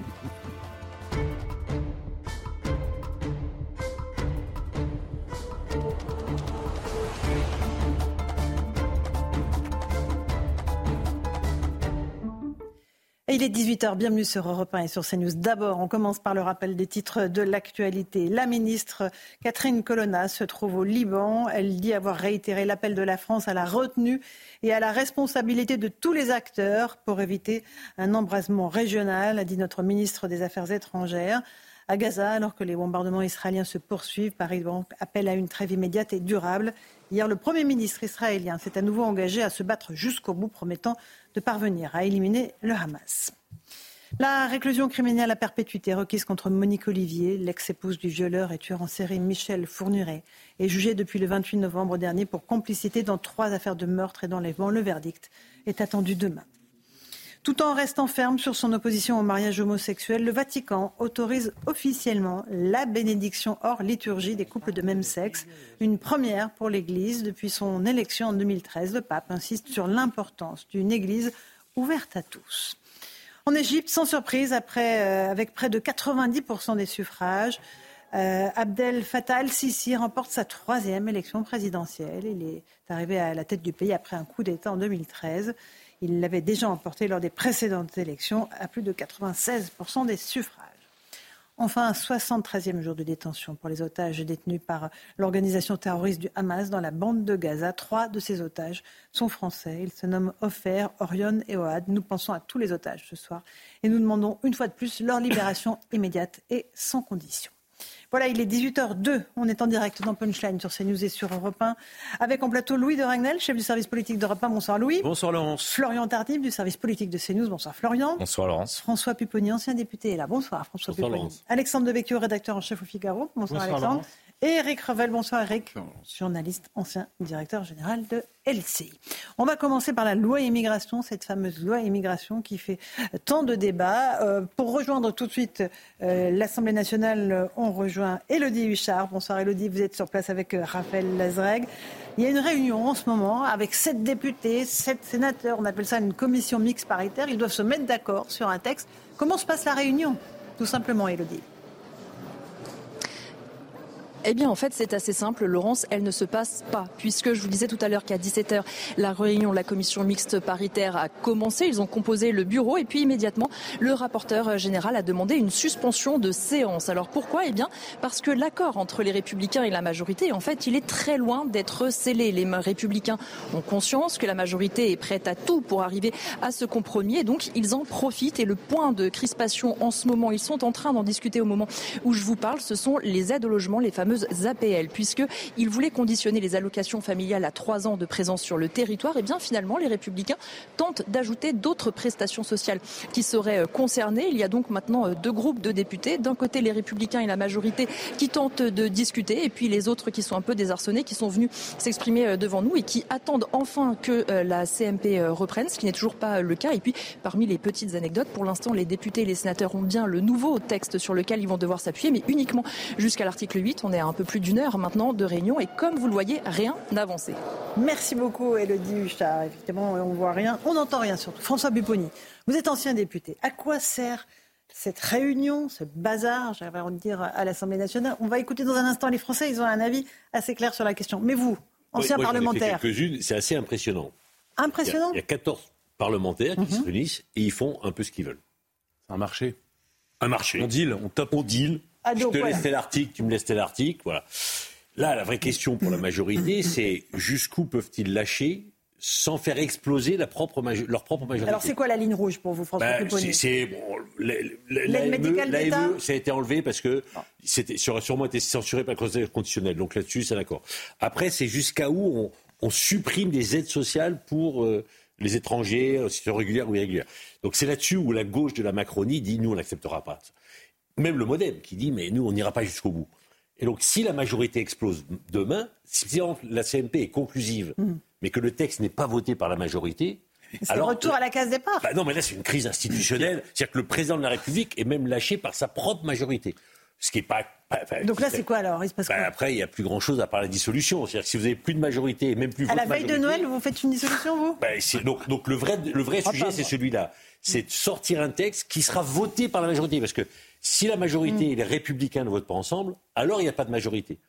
Le RM ne votera pas, la gauche ne votera pas, le, le groupe Lyot ne votera sûrement pas. Hmm.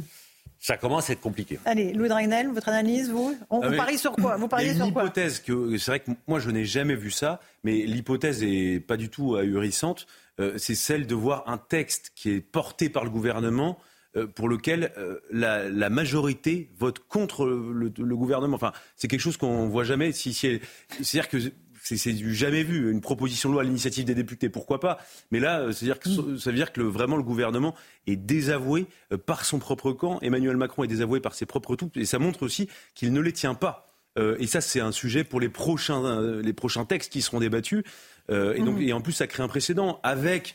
euh, et je sais qu'il y, a- beaucoup de gens essaient de faire croire le contraire, mais euh, si c'est ça qui se produit, le Rassemblement national et les Républicains arriveront, se présenteront comme un peu triomphants politiquement, parce qu'ils ils auront réussi à, mettre un, à faire mettre un genou à terre Donc Emmanuel chacun Macron. joue sa petite partition, mais et les Français Oui, mais chacun joue ça. Attendez. Quelqu'un y pense? Euh, Non, mais je- je- j'entends ce que vous dites, mais les, les Français, quand on regarde euh, les enquêtes d'opinion, ils veulent un texte dans lequel il n'y a pas de régularisation, ils veulent des choses assez claires, ils veulent un changement de logiciel profond, et globalement, ce n'est pas, ce n'est pas ce qu'il y a dans ce texte-là. Eux, ce qu'ils veulent, c'est que la France retrouve sa souveraineté juridique et, et qu'elle puisse faire ce qu'elle veut euh, pour savoir qui on accueille et qui on décide de ne pas accueillir euh, sur notre territoire.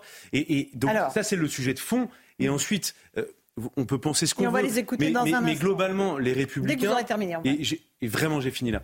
Les républicains, objectivement, ont été très malmené et méprisé depuis euh, l'élection d'Emmanuel Macron. il n'y a eu aucune volonté de la part d'Emmanuel Macron de les mmh. associer d'une manière ou d'une autre. Donc ils étaient euh, traités quasiment de demi-débiles euh, pendant des semaines et des semaines. Et donc là, les demi-débiles essayent de se rappeler au bon souvenir de ceux qui les traitaient de demi-débiles avant et dire attention, vous voulez notre vote, mais vous ne pouvez pas compter sans nous, d'autant plus, et vraiment c'est le mot de la fin, que les républicains ont un projet. Euh, il a été euh, voté au Sénat. Une révision constitutionnelle n'a rien à voir. Alors vous savez quoi On va écouter les Français parce qu'ils ont très bien compris ce qui se joue ou ce qui ne se joue pas en ce moment à l'Assemblée. Écoutez ces réactions recueillies par Fabrice Elsner.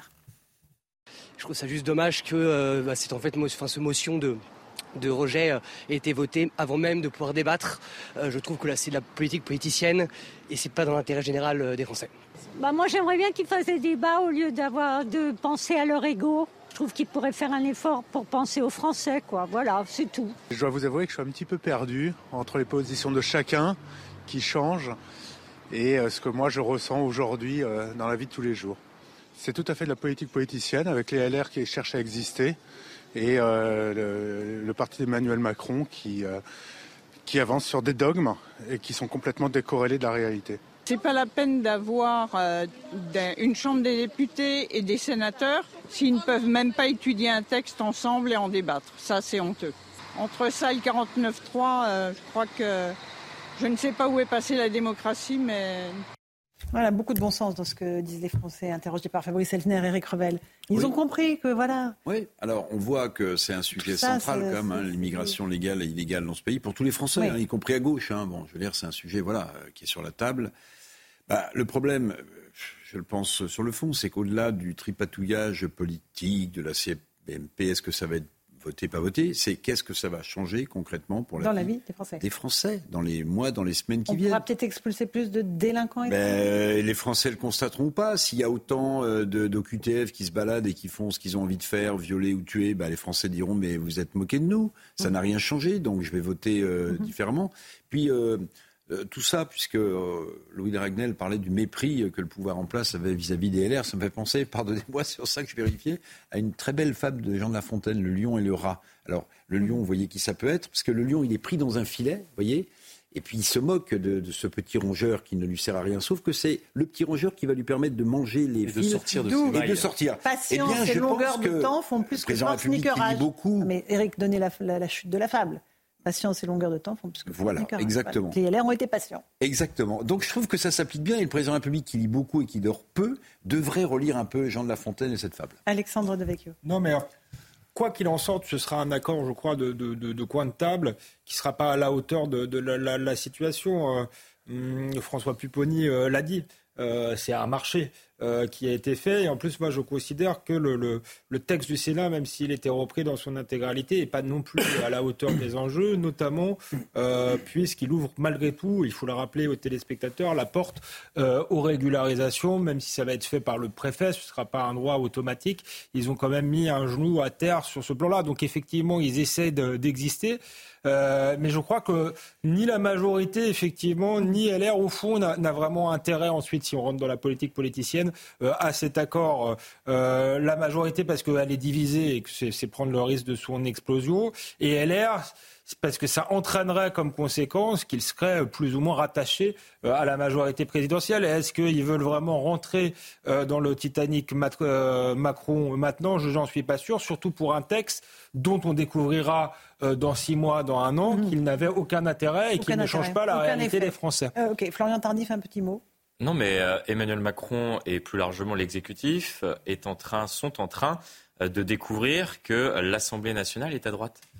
Bah, c'est bien de, s'en rendre compte 18 mois après les élections législatives.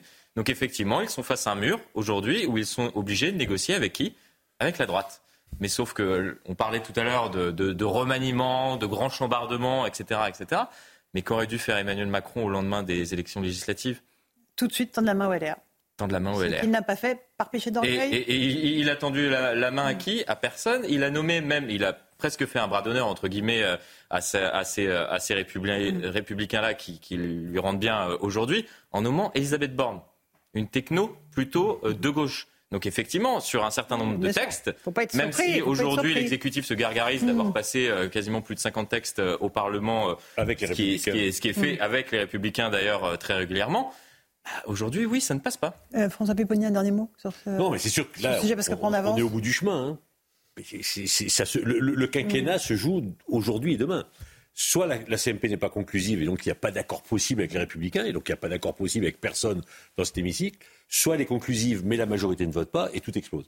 Si la majorité vote, ça veut dire qu'effectivement, on officialise bah que seul un accord Macron, euh, la Macronie et les Républicains va permettre de gérer le pays pour les trois ans qui viennent. Donc on en revient à ce que je disais, François, tout sauf les élections. Fuyons oui, mais, les élections. ça veut dire, non, mais ça veut dire changement de gouvernement. surtout pas retourner devant les ça électeurs. bah oui, ça veut dire changement de gouvernement. Parce que ni les, ni les députés macronistes, ni les députés républicains ont intérêt à des élections. Donc il faut qu'ils s'entendent pour continuer à gérer le pays. Mais pour ça, il faut un changement de gouvernement avec un nouveau Premier ministre. Pourquoi ils n'ont pas intérêt? Parce qu'ils ont peur de prendre une déculottée. ils savent très bien que ce qui va se passer, enfin, c'est-à-dire que les républicains savent qu'ils perdent des voix au profit du Rassemblement national.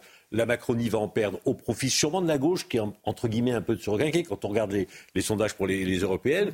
Donc ils n'ont pas l'intérêt, ils n'ont pas de majorité. Ils savent que demain ils en auront encore une plus faible. Donc c'est entendons-nous, mais là il faut vraiment qu'ils s'entendent. C'est très sur. Une base de droite. Non, mais ce que sur une base de droite. C'est il y a un enseignement politique que Emmanuel Macron ne peut pas éluder euh, au-delà du fond du sujet de l'immigration. Euh, c'est-à-dire qu'il en va là vraiment de sa capacité, de son ADN politique. Son ADN a été bouleversé, a changé. Florian Tardif l'a dit tout à l'heure, c'est-à-dire qu'Emmanuel Macron euh, découvre en fait que la majorité penche clairement à droite. Il y a quand même 88 députés RN. Euh, il y a une soixantaine de députés, euh, les Républicains. Il y a une aile droite de la Macronie qui est relativement forte. Et, en fait, il faut qu'Emmanuel Macron compose avec la réalité de ses propres forces politiques. S'il ne le fait pas, euh, il y a quand même les élections européennes qui arrivent bientôt, et, je pense qu'en fait, sa liste va aller dans le mur, et, ça, va, ça va permettre. C'est ce que disent déjà les sondages. Non, mais ça va, ça va permettre simplement au Rassemblement national de poursuivre sa lancée. Alexandre, un dernier mot. Oui, mais encore une fois, effectivement, il y a des conséquences politiques si cet accord est, ratifié. Donc la conséquence, c'est que euh, la droite intègre euh, la majorité. Et est-ce qu'elle veut le, faire, le faire sur ce texte-là? Intégrer la majorité, ça veut dire aussi donner le monopole de l'opposition euh, au Rassemblement national. Donc ça, rebat totalement, totalement les cartes. Donc, en fait, c'est un accord qui va avoir des conséquences politiques en domino assez, assez importantes. Ok, allez, on fait une petite pause. On se retrouve dans un instant dans Punchline sur CNews et sur Europe 1. On écoutera le témoignage d'une jeune femme qui s'appelle Claire. Elle a 26 ans. Elle a été violée il y a un mois par un étranger sous OQTF. Ça s'est passé en, plein centre de Paris. Elle dit voilà, si l'État français avait fait respecter la loi, euh, il ne me serait pas arrivé euh, ce drame. A tout de suite dans Punchline. 18h18, on se retrouve en direct dans Punchline sur CNews et sur Europe 1 avec nos invités. Euh, on va écouter un témoignage, celui de Claire, elle a 26 ans. Elle a été violée il y a un mois dans le centre de Paris, dans le quartier chic du 8e arrondissement. Euh, par euh, un, étranger sous OQTF. Écoutez ce témoignage parce qu'il est très fort. Il nous est résumé euh, par Thibault Marcheteau. Le 11 novembre dernier, en fin d'après-midi, Claire va faire des courses dans son quartier du 8e arrondissement de Paris. En rentrant dans le hall de son immeuble, elle est suivie par un individu qui se jette sur elle. Je me dis tout simplement qu'il va voler mon sac et mon téléphone et que ça en finira là. Sauf qu'il m'a fait comprendre qu'il voulait beaucoup plus. Je me suis débattue, sauf que je voyais qu'en fait, il m'étranglait de plus en plus et qu'il allait vraiment, je pense, enfin, il était vraiment capable de me tuer. Je le sentais vraiment très dangereux. Donc, euh, je, me suis dit que bah, fallait que je fasse ce qu'ils disent parce que sinon j'allais mourir. Et que le choix, entre le choix euh, de se faire tuer ou de se faire violer, je préférais garder ma vie et gagner du temps. Donc, euh, enfin, je me suis complètement dissociée de mon corps et j'ai fait ce qu'il m'a dit de faire. Après 30 minutes d'un calvaire sans nom, une voisine sort enfin de son appartement. L'individu, lui, prend la fuite. Une heure plus tard, un homme qui correspond au signalement donné par Claire est interpellé sur les Champs-Élysées. Il est également soupçonné d'avoir commis une autre agression sexuelle dans la journée. Celui-ci était pourtant dans l'obligation de quitter le territoire français. Je suis très en colère parce que comme c'était un profil euh, soumis sous OQTF, euh, je me rends compte que si euh, l'État français, en tout cas, avait bien fait son travail, peut-être que ça ne serait pas arrivé. Claire entame à présent une lente reconstruction. Elle affirme vouloir continuer à prendre la parole pour, dit-elle, faire de la prévention auprès de toutes les femmes. Et on salue le, courage euh, de Claire qui dit de façon très digne, si l'État français avait fait son travail, François Pupponi, cet homme ne serait pas sur le sol français et il, ne m'aurait pas violé. Et ça, c'est une réalité intangible. Elle a raison. Elle a raison. Et on est incapable de faire respecter la loi. Exactement. Et donc on laisse des dizaines de milliers d'OQTF en toute liberté, en violation de la loi, commettre pour certains des délits ou des, actes odieux comme cela. Mmh, des crimes. C'est la réalité. Et, et sincèrement, on espère tous qu'un texte pourrait sortir. Mais quelle solution demain? Puisqu'on sait très bien que les pays n'en veulent chez, chez, qui on doit les renvoyer n'en veulent pas, mhm. qu'on n'est pas capable de les incarcérer pour les garder en rétention administrative pour les renvoyer chez eux. Donc c'est aujourd'hui insoluble et que l'immigration clandestine continue à se développer, que des, nouvelles personnes arrivent en situation régulière. Donc vous nous dites que là, pour ce centre africain euh, sous occupation, la loi ne changerait rien. Donc, elle, impuissance totale. Non, elle ne changera parce qu'on ne pourra, on ne pourra pas l'appliquer. Enfin, je suis convaincu qu'on aura du mal à l'appliquer.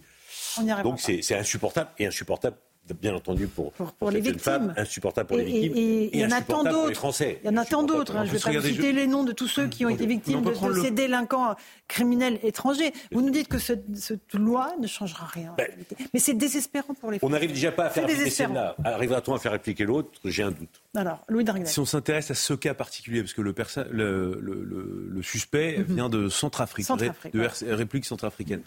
C'est un euh, pays en guerre C'est un pays qui est subi de fortes instabilités mhm. politiques, d'ailleurs, parce que la France a été chassée.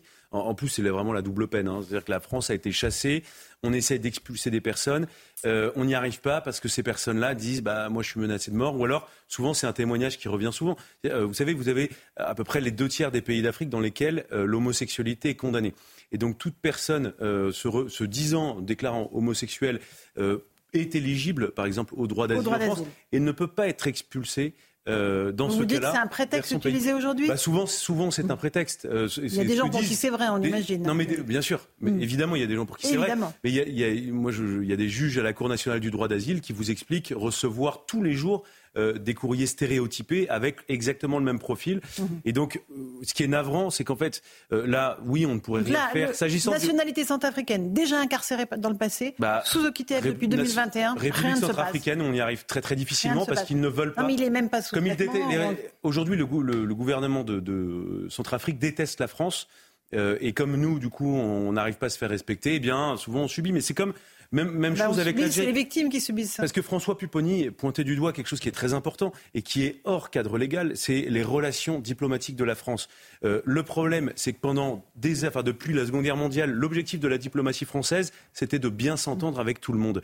Et maintenant, je pense qu'avec euh, notamment euh, nos anciennes colonies ou les anciens territoires dans lesquels nous étions présents, je pense vraiment à l'Algérie. Je, je, ne fais pas une fixette, mais de fait, c'est un pays qui pose le, le, plus de problèmes à la France eh bien, il, faut, il est temps d'arriver à une relation mûre avec ce pays-là et de considérer ce pays comme un autre pays euh, classique. Et donc, on doit se faire respecter. Si on demande à expulser euh, des, ressortissants algériens en situation régulière ou irrégulière, eh bien, il faut que l'Algérie les reconnaisse. Et ça, ça se joue à un seul niveau, c'est au niveau du président de la République qui est en charge de la politique internationale de la France. Le problème, c'est que Emmanuel Macron a fait du yo-yo avec les autorités algériennes et c'était un jour, euh, il, les tensait verbalement et le lendemain, il s'excusait pour toute l'histoire de la France. Eric Revel, quand on entend la force du témoignage de cette jeune femme, le courage pour témoigner, euh, encore une fois, à visage découvert, pour tout le monde peut se mettre à sa place, comprendre le calvaire qu'elle subit et la force qu'il lui faut pour dire voilà, moi, voilà mon exemple. Il ne faut pas que ça se reproduise. Mhm. oui, mais euh, je veux dire, je vais résumer ma pensée en quelques mots. On en a marre. On en a marre. Si vous voulez, entre les agressions, les viols, euh, voir les meurtres. Je me souviens de la petite Lola, dont euh, la, meurtrière qui l'a découpée en morceaux, si je me souviens bien, en mal, euh, qui, qui, est maintenant en hôpital psychiatrique, je crois, qui était sous OQTF. En fait, on en a marre, si vous voulez. Donc, au-delà des discours politiques, de la tambouille politique, du non immigration, trop dur, pas assez dur, le, sentiment et la, réalité que partagent les Français, dont je fais partie, je vous le dis, parce qu'on a tous des familles, on a tous des, des, des, femmes, des filles, des frères, des, enfin, eh ben c'est que en fait ça peut arriver à n'importe qui, n'importe quand. C'est ça le sentiment, la, la, mm. la perception qu'on a de, de, tout cela. Et donc on commente jour après jour euh, ces, types sous OQTF ou ces femmes qui passent à l'œuvre et, on, et, on met des bougies et on met des ours blancs pour, pour dénoncer euh, les, tueries d'enfants, etc. Et on fait quoi? Ben Rien, l'Assemblée nationale, on est en pleine comité mixte paritaire, vous voyez, bon, Mm. très bien. Et on va en parler des heures et des heures. Euh, Alexandre Devecchio, Oui, ce le- cas précis de, la- de cette jeune femme qui s'appelle Claire? Bah, ce, ce cas précis, il est terrible, on l'a dit, euh, mais malheureusement, il, est, il y en a d'autres. Euh, il y en a eu d'autres d'encore plus euh, terribles. Et, effectivement, on l'a dit aussi, la loi euh, n'aurait pas permis euh, de- d'expulser davantage son agresseur. Donc, on est confronté à un problème qui est de d'expulser ceux qui sont déjà là de manière illégale, qui parfois ont un casier judiciaire. Mais, mais pour l'avenir, il faut surtout les empêcher de venir en réalité. Et là, il y a une impasse totale euh, dans la loi. C'est-à-dire que le- les, les demandes d'asile doivent se faire en amont dans les pays euh, sources. C'est le- le- la, la seule manière euh, de faire. Et ensuite, au lieu d'instaurer, et le- il faut réinstaurer le fait que quand on est sur le territoire français de manière illégale, eh ben c'est un délit. Ça a été supprimé euh, par euh, l'Union européenne. Du coup, l'OQTF, il faut quand même que les gens sachent. Et on donne un papier aux gens. Veuillez partir du territoire. Ça marche pas comme ça. S'il vous plaît. voilà. S'il vous Quand plaît. C'est presque- Quand on arrive à leur donner. Arrive à leur Euh, ils sont peut-être même pas au courant parfois. Euh, donc oui, les, impasses oui. de la loi, c'est construire des centres de rétention, parce que ceux qui sont là de manière illégale, il faut quand même le, euh, changer le fait, transformer ça en délit, d'être d'être sur le territoire euh, de manière illégale, et gérer euh, les choses au maximum en amont. Enfin, trois, trois choses qui ne figurent pas du tout euh, dans la loi. Donc ça ne ça n'a- n'avancera pas. Et ensuite, euh, aller encore plus loin dans, le, dans la simplification euh, des procédures, parce qu'on rappelle que ça va jusqu'à la Cour européenne euh, des, droits, de l'homme, et que là, on s'en sort pas. On est maintenant obligé de les récupérer, même quand on les a euh, déjà expulsés. expulsés, Et on comme leur- on le- les dédommage, comme, comme, le- le- l'Ouzbek qu'on va dé- dédommager. Là. De 3 000 Donc, euros. Mais ce qui est terrible, c'est qu'à longueur de sondage, les Français demandent plus de fermeté. 65% veulent freiner l'immigration de travail en France. 60% veulent arrêter l'acquisition automatique de la nationalité française des étrangers nés en France. 71% euh, disent qu'il faut considérer comme un délit le séjour illégal d'un étranger en France. On a l'impression que Là, c'est- voilà, c'est Non, mais on pourrait prendre tous les sondages de tous les ces sondages euh, disent la même chose. dernières années. J'allais dire derniers mois, mais en fait dernières années où on a peu ou prou 7 Français euh, sur 10 qui sont pour un durcissement de notre politique migratoire. Mais pour revenir au, au- au sujet présent, moi très souvent, je pose cette question aux politiques est-ce que vous avez les moyens de vos ambitions ou l'ambition de vos moyens? Et le problème, c'est que très régulièrement, on a l'impression que les politiques ont l'ambition de leurs moyens. On n'a pas de moyens euh, pour euh, faire respecter euh, notre politique migratoire en France. On parlait tout à l'heure de la question des CRA, ces centres de rétention administrative qui peuvent nous permettre justement de faciliter ces expulsions. On en a moins de 2000. Il en faudrait plus, beaucoup plus. Eric 2000 Ciotti, places, ouais, ouais. Moins de 2000 2000 places. Moins de Ah, 2000 ouais, places. Moins de c'est 2000 pas places. 2000. C'est même pas Mais 2000 centres. c'est pas C'est moins de 2000 2000 places. savez quoi, ils sont pas remplis. Et ils, et ils sont même pas remplis. Et vous savez Bon, pourquoi bah, ils sont pas remplis? Non, mais c'est à cause du droit français. Parce qu'en fait, il y a plein de, de personnes qui sont placées en centre de rétention administratif. Euh, tout ça est placé quand même sous le contrôle du juge judiciaire.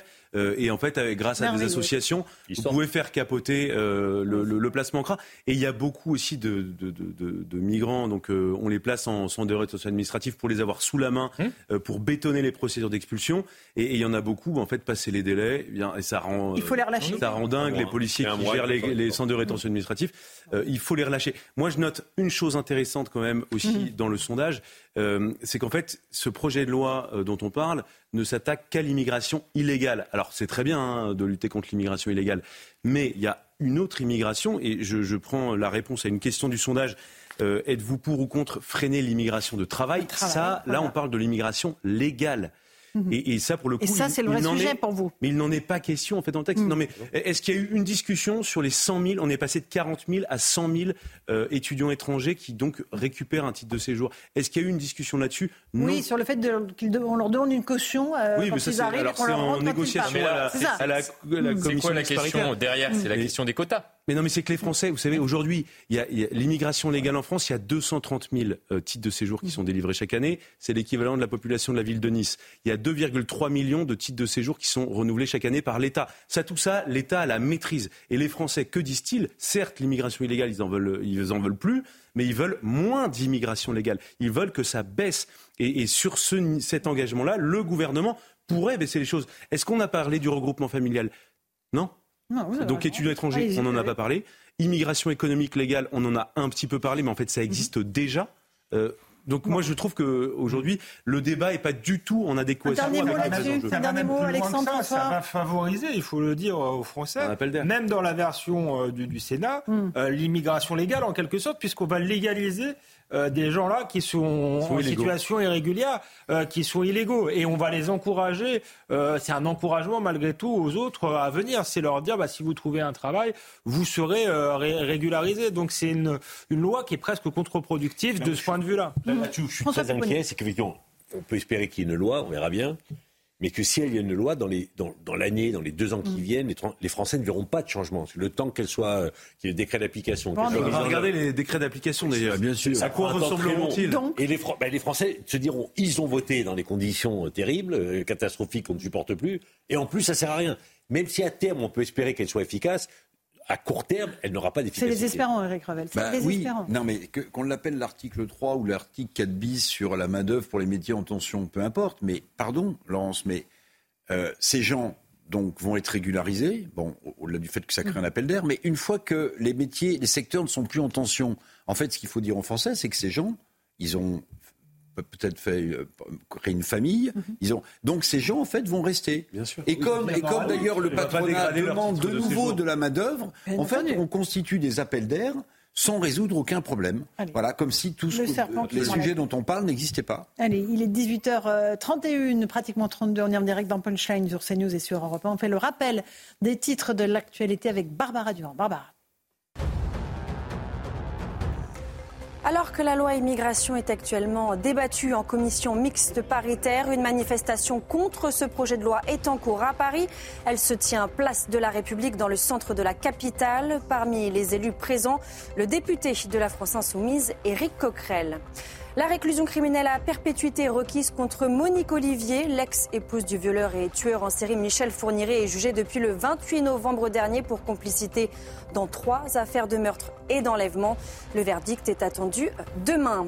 Enfin, les rebelles du Yémen revendiquent deux nouvelles attaques en mer Rouge. Les cibles, deux navires liés à Israël. Alors que ces attaques se multiplient ces derniers jours, le chef de la diplomatie française, Catherine Colonna, a estimé hier que celle-ci ne pouvait pas rester sans réponse. Les géants du transport maritime sont eux de plus en plus nombreux à déserter cette zone considérée comme une autoroute de la mer. Merci beaucoup Barbara Durand. On se rappelle des titres de l'actualité. On va faire une petite pause. On se retrouve dans un instant dans Punchline. On va évoquer ce qui se passe en Israël avec la découverte par l'armée israélienne d'un tunnel gigantesque sous la bande de Gaza. Et puis aussi par ce drame, trois otages israéliens qui ont été tués par erreur par l'armée israélienne. A tout de suite dans Punchline. On sera avec Elie Chouraki qui va nous rejoindre.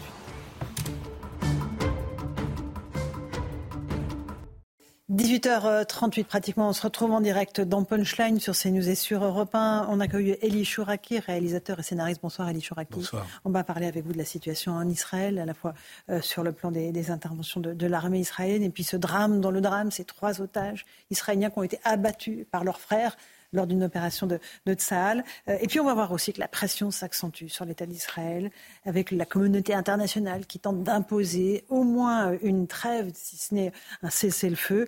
On voit euh, les détails avec Sarah Varni et puis je vous passe la parole. Les familles des otages encore détenus à Gaza ont décidé d'installer un camp près du ministère de la Défense israélienne à Tel Aviv pour faire pression sur le gouvernement afin qu'il reprenne les négociations avec le Hamas.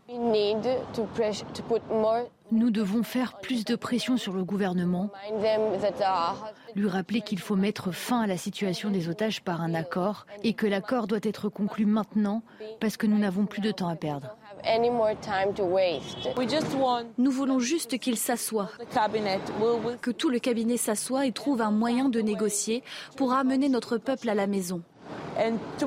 Nous voulons qu'ils rentrent chez eux. Une pression qui s'accentue également sur la scène internationale. Après les États-Unis, Londres et Berlin appellent un cessez-le-feu durable, tout comme la ministre des Affaires étrangères française Catherine Colonna. Après la mort des trois otages tués par erreur par Tsahal, le chef de l'armée israélienne s'est exprimé devant ses troupes. Vous voyez deux personnes, elles ne vous menacent pas, elles ne sont pas armées, elles ont les mains levées et sans chemise. Prenez deux secondes. Et je veux vous dire quelque chose de tout aussi important. Si ce sont deux Gazaouis avec un drapeau blanc pour se rendre, on leur tire dessus? Absolument pas. Absolument pas. Ce n'est pas de salle. Écoutez. Le Premier ministre israélien Benjamin Netanyahou a affirmé de son côté avoir le cœur brisé, mais souhaite maintenir la pression militaire sur le Hamas, ne laissant pour le moment aucune ouverture aux négociations. Euh, Elie c'est absolument dramatique parce que là, on pense aux familles de ces otages israéliens tués par des soldats israéliens. Oui, c'est des gosses. C'est des gosses, ils ont 19 ans, ils n'ont jamais fait la guerre, ils ont été formés comme militaires, bien sûr, mais ils n'ont jamais été mm. au front. Ils se retrouvent dans ce qu'il y a de plus terrible, une, guerre urbaine. Ils sont courageux et en même temps, ils ont peur. Ils ont peur que de, se faire descendre par des, par des, types du Hamas. Cela dit, il y a une détermination qui est très forte. Il y a un, des pères d'un des garçons qui s'est fait, euh, qui s'est fait descendre par ses, par, ses, euh, par ses amis, par ses frères, a appelé l'unité en disant voilà, il faut continuer le combat parce que c'est ce qu'avait voulu mon fils, il faut aller jusqu'au bout, il faut vous battre. Ça fait partie de cette guerre de, de perdre des, des, des hommes comme j'ai perdu mon fils. Vous voyez la détermination de ce peuple qui sait que s'il pose les armes, que s'il recule, euh, s'en est fini de lui. C'est pour ça que je suis ahuri, mais ahuri, par ce que j'entends hmm. aux Nations Unies, de Madame Colonna, de, des Européens. Je suis ahuri parce que euh, il y a des gens qui campent effectivement devant euh, le, bureau de Netanyahu, ça c'est certain, mais on devrait tous camper non pas devant le bureau de Netanyahu, mais camper euh, euh, en, menaçant le Hamas, en menaçant l'Iran, en menaçant les Hutus, en se disant mais nous aussi on va vous rentrer dedans parce que vous imaginez quand même que tous ces otages sont là dans des dans des dans des tunnels dont vous parliez tout à l'heure, qui sont ces horreurs qui ont été construites pendant des, des années, pendant presque dix ans. À coup de milliards, à coup de euh, millions de dollars que nous avons donné nous Européens de subventions qui devaient être pour construire des écoles, construire des universités, qui ont été faites pour construire des des, des, des, lieux de mort et de haine. Et mhm. Madame Colonna a dit il faut euh, euh, je connais, je me rappelle une trêve humanitaire. Pas, une trêve humanitaire, ce qui ne veut rien dire. Il n'y a pas de trêve humanitaire. Pourquoi elle ne va pas voir le Hamas en disant faites une trêve humanitaire? Pourquoi on ne va pas voir le Hamas en disant vous avez des otages, sortez-les des tunnels, rendez-les à leur famille et après on discute, on se met à table. Pourquoi est-ce qu'on ne fait pas ça? Pourquoi est-ce que le poids est sur Israël? Pourquoi est-ce que cette petite nation, encore une fois, je le répète, deux départements français face à un continent euh, euh, arabo-musulman qui représente un milliard et demi d'Arabes, pourquoi est-ce que le poids est toujours sur cette seule démocratie de la région qui doit porter ça sur ses épaules? Une fois, Pour vous, encore une fois, Elie Chouraki, Israël mène le combat euh, pour l'Europe, pour les valeurs occidentales, pour la démocratie. À l'évidence, à l'évidence. Rappelons une chose, la charte du Hamas, chapitre 1, tête de chapitre, nous voulons détruire les Juifs et l'État d'Israël. Détruire.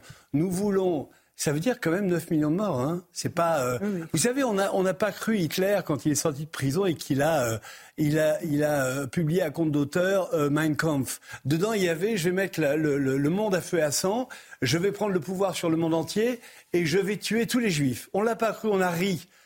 Quand les frères musulmans, de la même façon, écrivent nous allons tuer tous les juifs, ensuite nous tuerons tous les chrétiens, et puis nous allons faire le grand califat du monde, on ne les croit pas, mais il faut les croire. Il faut les croire, comme il faut croire l'Iran quand elle dit nous n'utiliserons pas la bombe atomique comme une arme dissuasive, mais, comme une arme offensive. Il faut les croire. Ces gens ne sont pas faits de la même matière que nous. Ces gens sont faits d'une matière qui est totalement euh, ahurissante et qui touche à la folie. Mais François Buboni, on a entendu dans ce reportage le chef de l'armée israélienne qui rappelle à ses troupes on ne tire pas sur des hommes désarmés. Les leçons, évidemment, de, ce drame sont tirées tout de suite Oui, parce que comme il l'a dit, ce n'est pas de Sahel. Tirer sur des hommes désarmés, euh, torse nu, avec un drapeau blanc, ce n'est pas de Sahel. Malheureusement, mais il qui lui disait. Israël s'est engagé dans une guerre de, survie, pour sa propre survie, et il envoie au front des jeunes hommes, des jeunes femmes qui n'ont pas fait la guerre et qui sont dans une situation de tension extrême. Et ils ont fait la faute terrible. L'État d'Israël a vécu le 7 octobre un, cataclysme, une chose terrible, parce qu'ils pensaient se protéger contre la masse, ils se sont aperçus qu'ils ne s'étaient pas suffisamment protégés. Et là, Tsahal qui tue trois Israéliens otages du Hamas. Enfin, dans, l'état d'esprit, la philosophie, la psychologie des Israéliens, mhm. c'est la pire des choses qui puissent arriver. Malheureusement, c'est arrivé. Le chef d'état-major, enfin, le chef de l'armée a redit les choses. Mais nous ne sommes pas à l'abri de nouvelles erreurs parce que, je répète, la tension est terrible. Et puis, ils sont en secteur urbain où ça peut tirer de tous les côtés. Et donc, ils sont euh, capables aussi de faire des fautes terribles comme celle-là. Louis Dragnel, euh, pardon, Louis Dragnel et ensuite Elie Non, allez-y, allez-y. Non, allez je voudrais dire simplement que c'est un peuple courageux.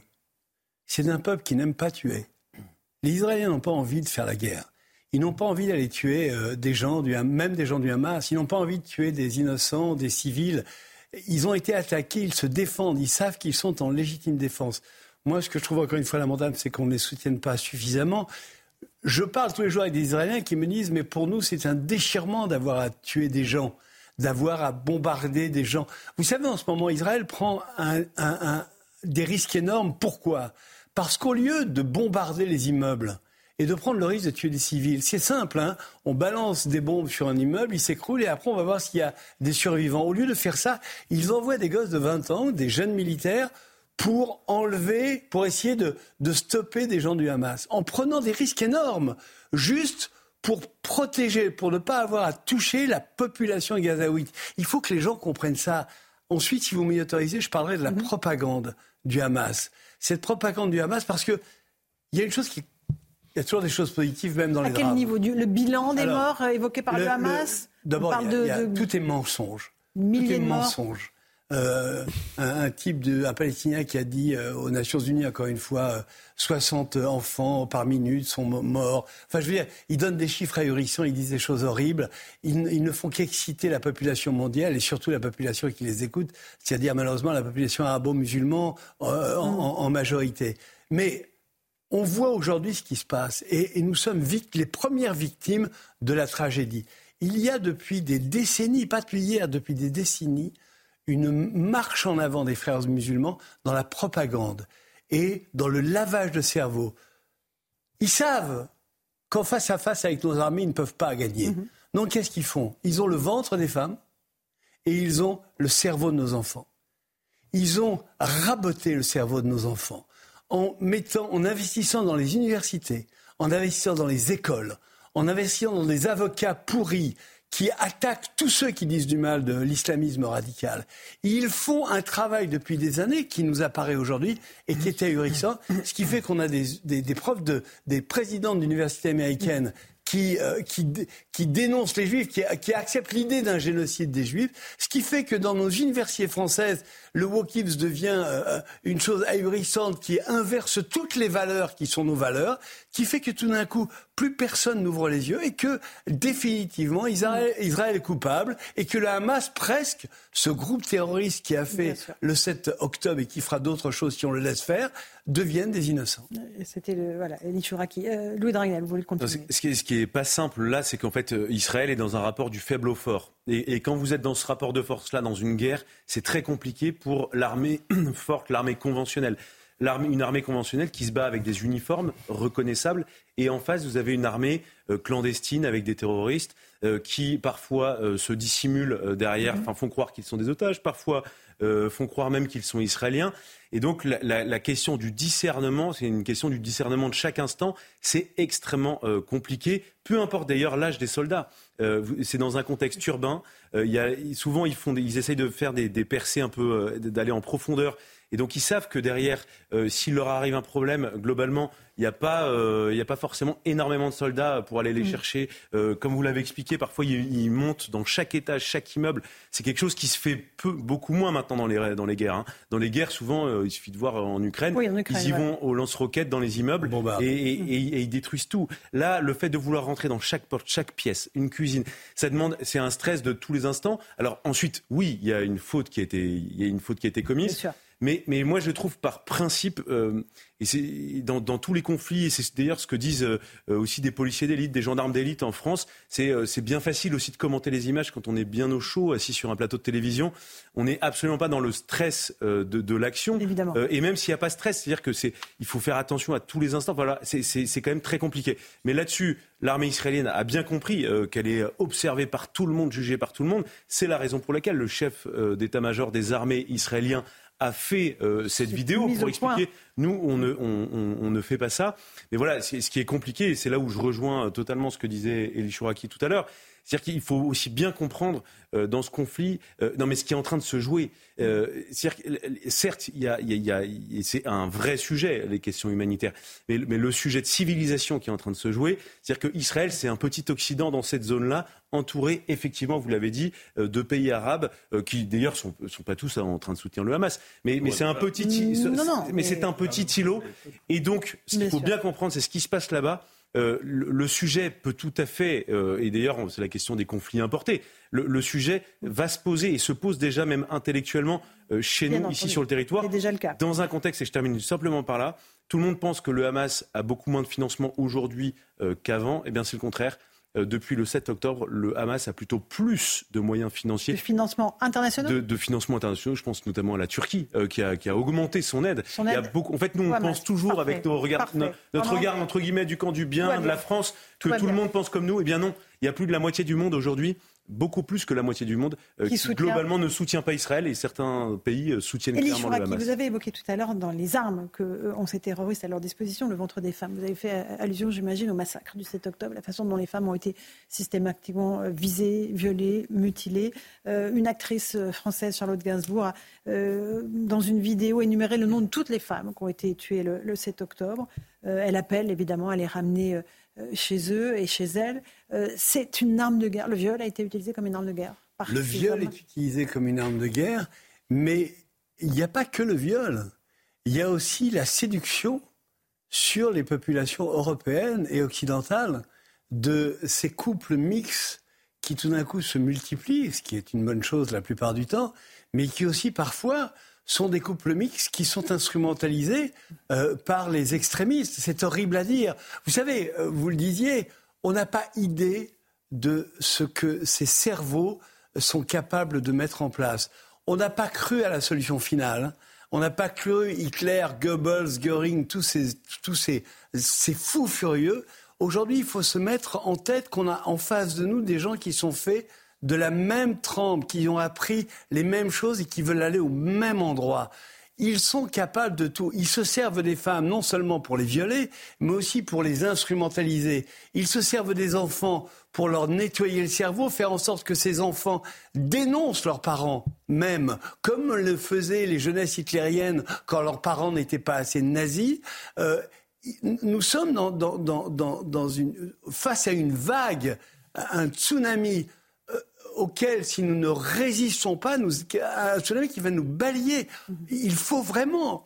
C'est pour ça que je suis en rage, car j'ai vraiment le sentiment que les gouvernements, alors j'espère qu'ils le prennent conscience, mais j'ai le sentiment au quotidien qu'ils ne prennent pas conscience de ce qui est en train de se jouer plus pour moi, j'ai envie de dire, plus pour nous, enfin peut-être pour les plus jeunes d'entre nous, mais, mais en tout cas pour nos enfants et pour nos petits-enfants. C'est-à-dire que le but de ces gens, ils se disent, nous avons temps, et avec le temps, nous allons gagner ce combat qui est d'éradiquer tout ce qui, dans le monothéisme, n'est pas l'islam terrible constat d'Elie Chouraki. Un dernier mot, François, parce qu'on va partir à l'Assemblée. Il est à juste titre pour l'avoir dénoncé et un peu vécu, parce que dans les banlieues, ça s'est développé plus vite qu'ailleurs, et plutôt qu'ailleurs, quand on rencontrait des responsables politiques au national, ils, n'avaient pas. Enfin, à la fois, ils n'avaient pas conceptualisé ce que ça voulait dire. Donc, effectivement, certains valident complètement la démarche, on le voit à la France insoumise,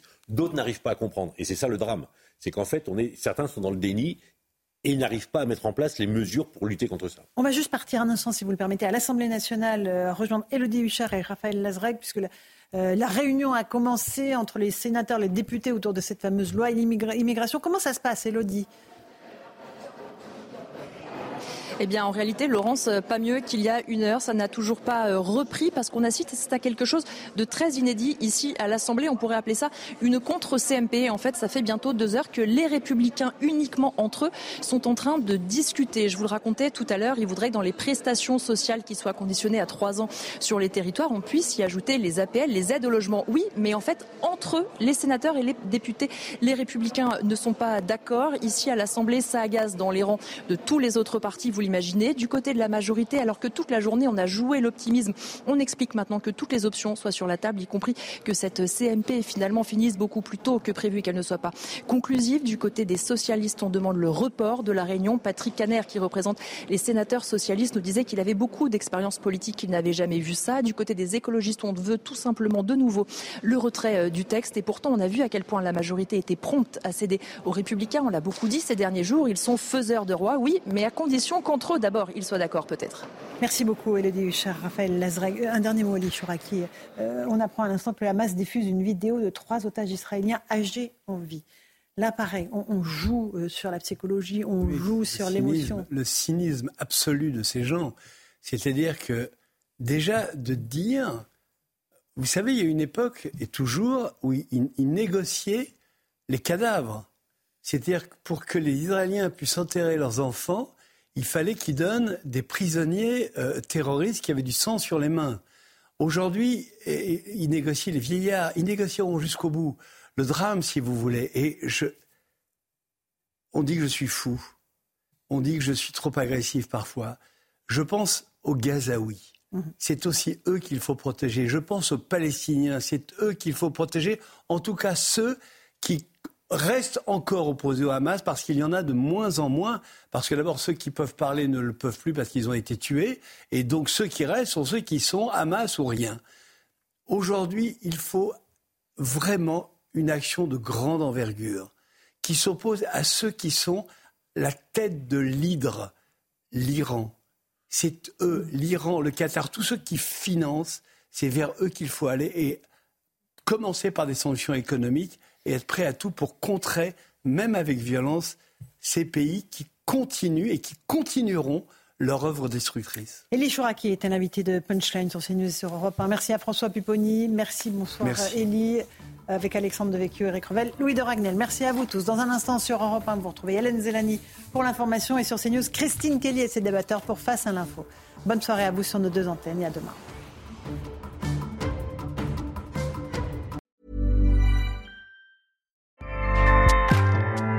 ACAST powers the world's best podcasts. Here's a show that we recommend. Hi, I'm Jesse Cruikshank.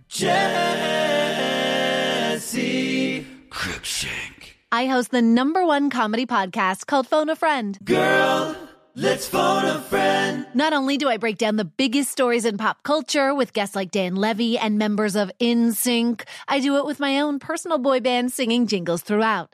Because it's my show. It's your show, girl. New episodes of Phone a Friend. Yeah. Drop Thursdays wherever you get your podcasts. So work it, girl. Yeah, work it. Okay, that's enough.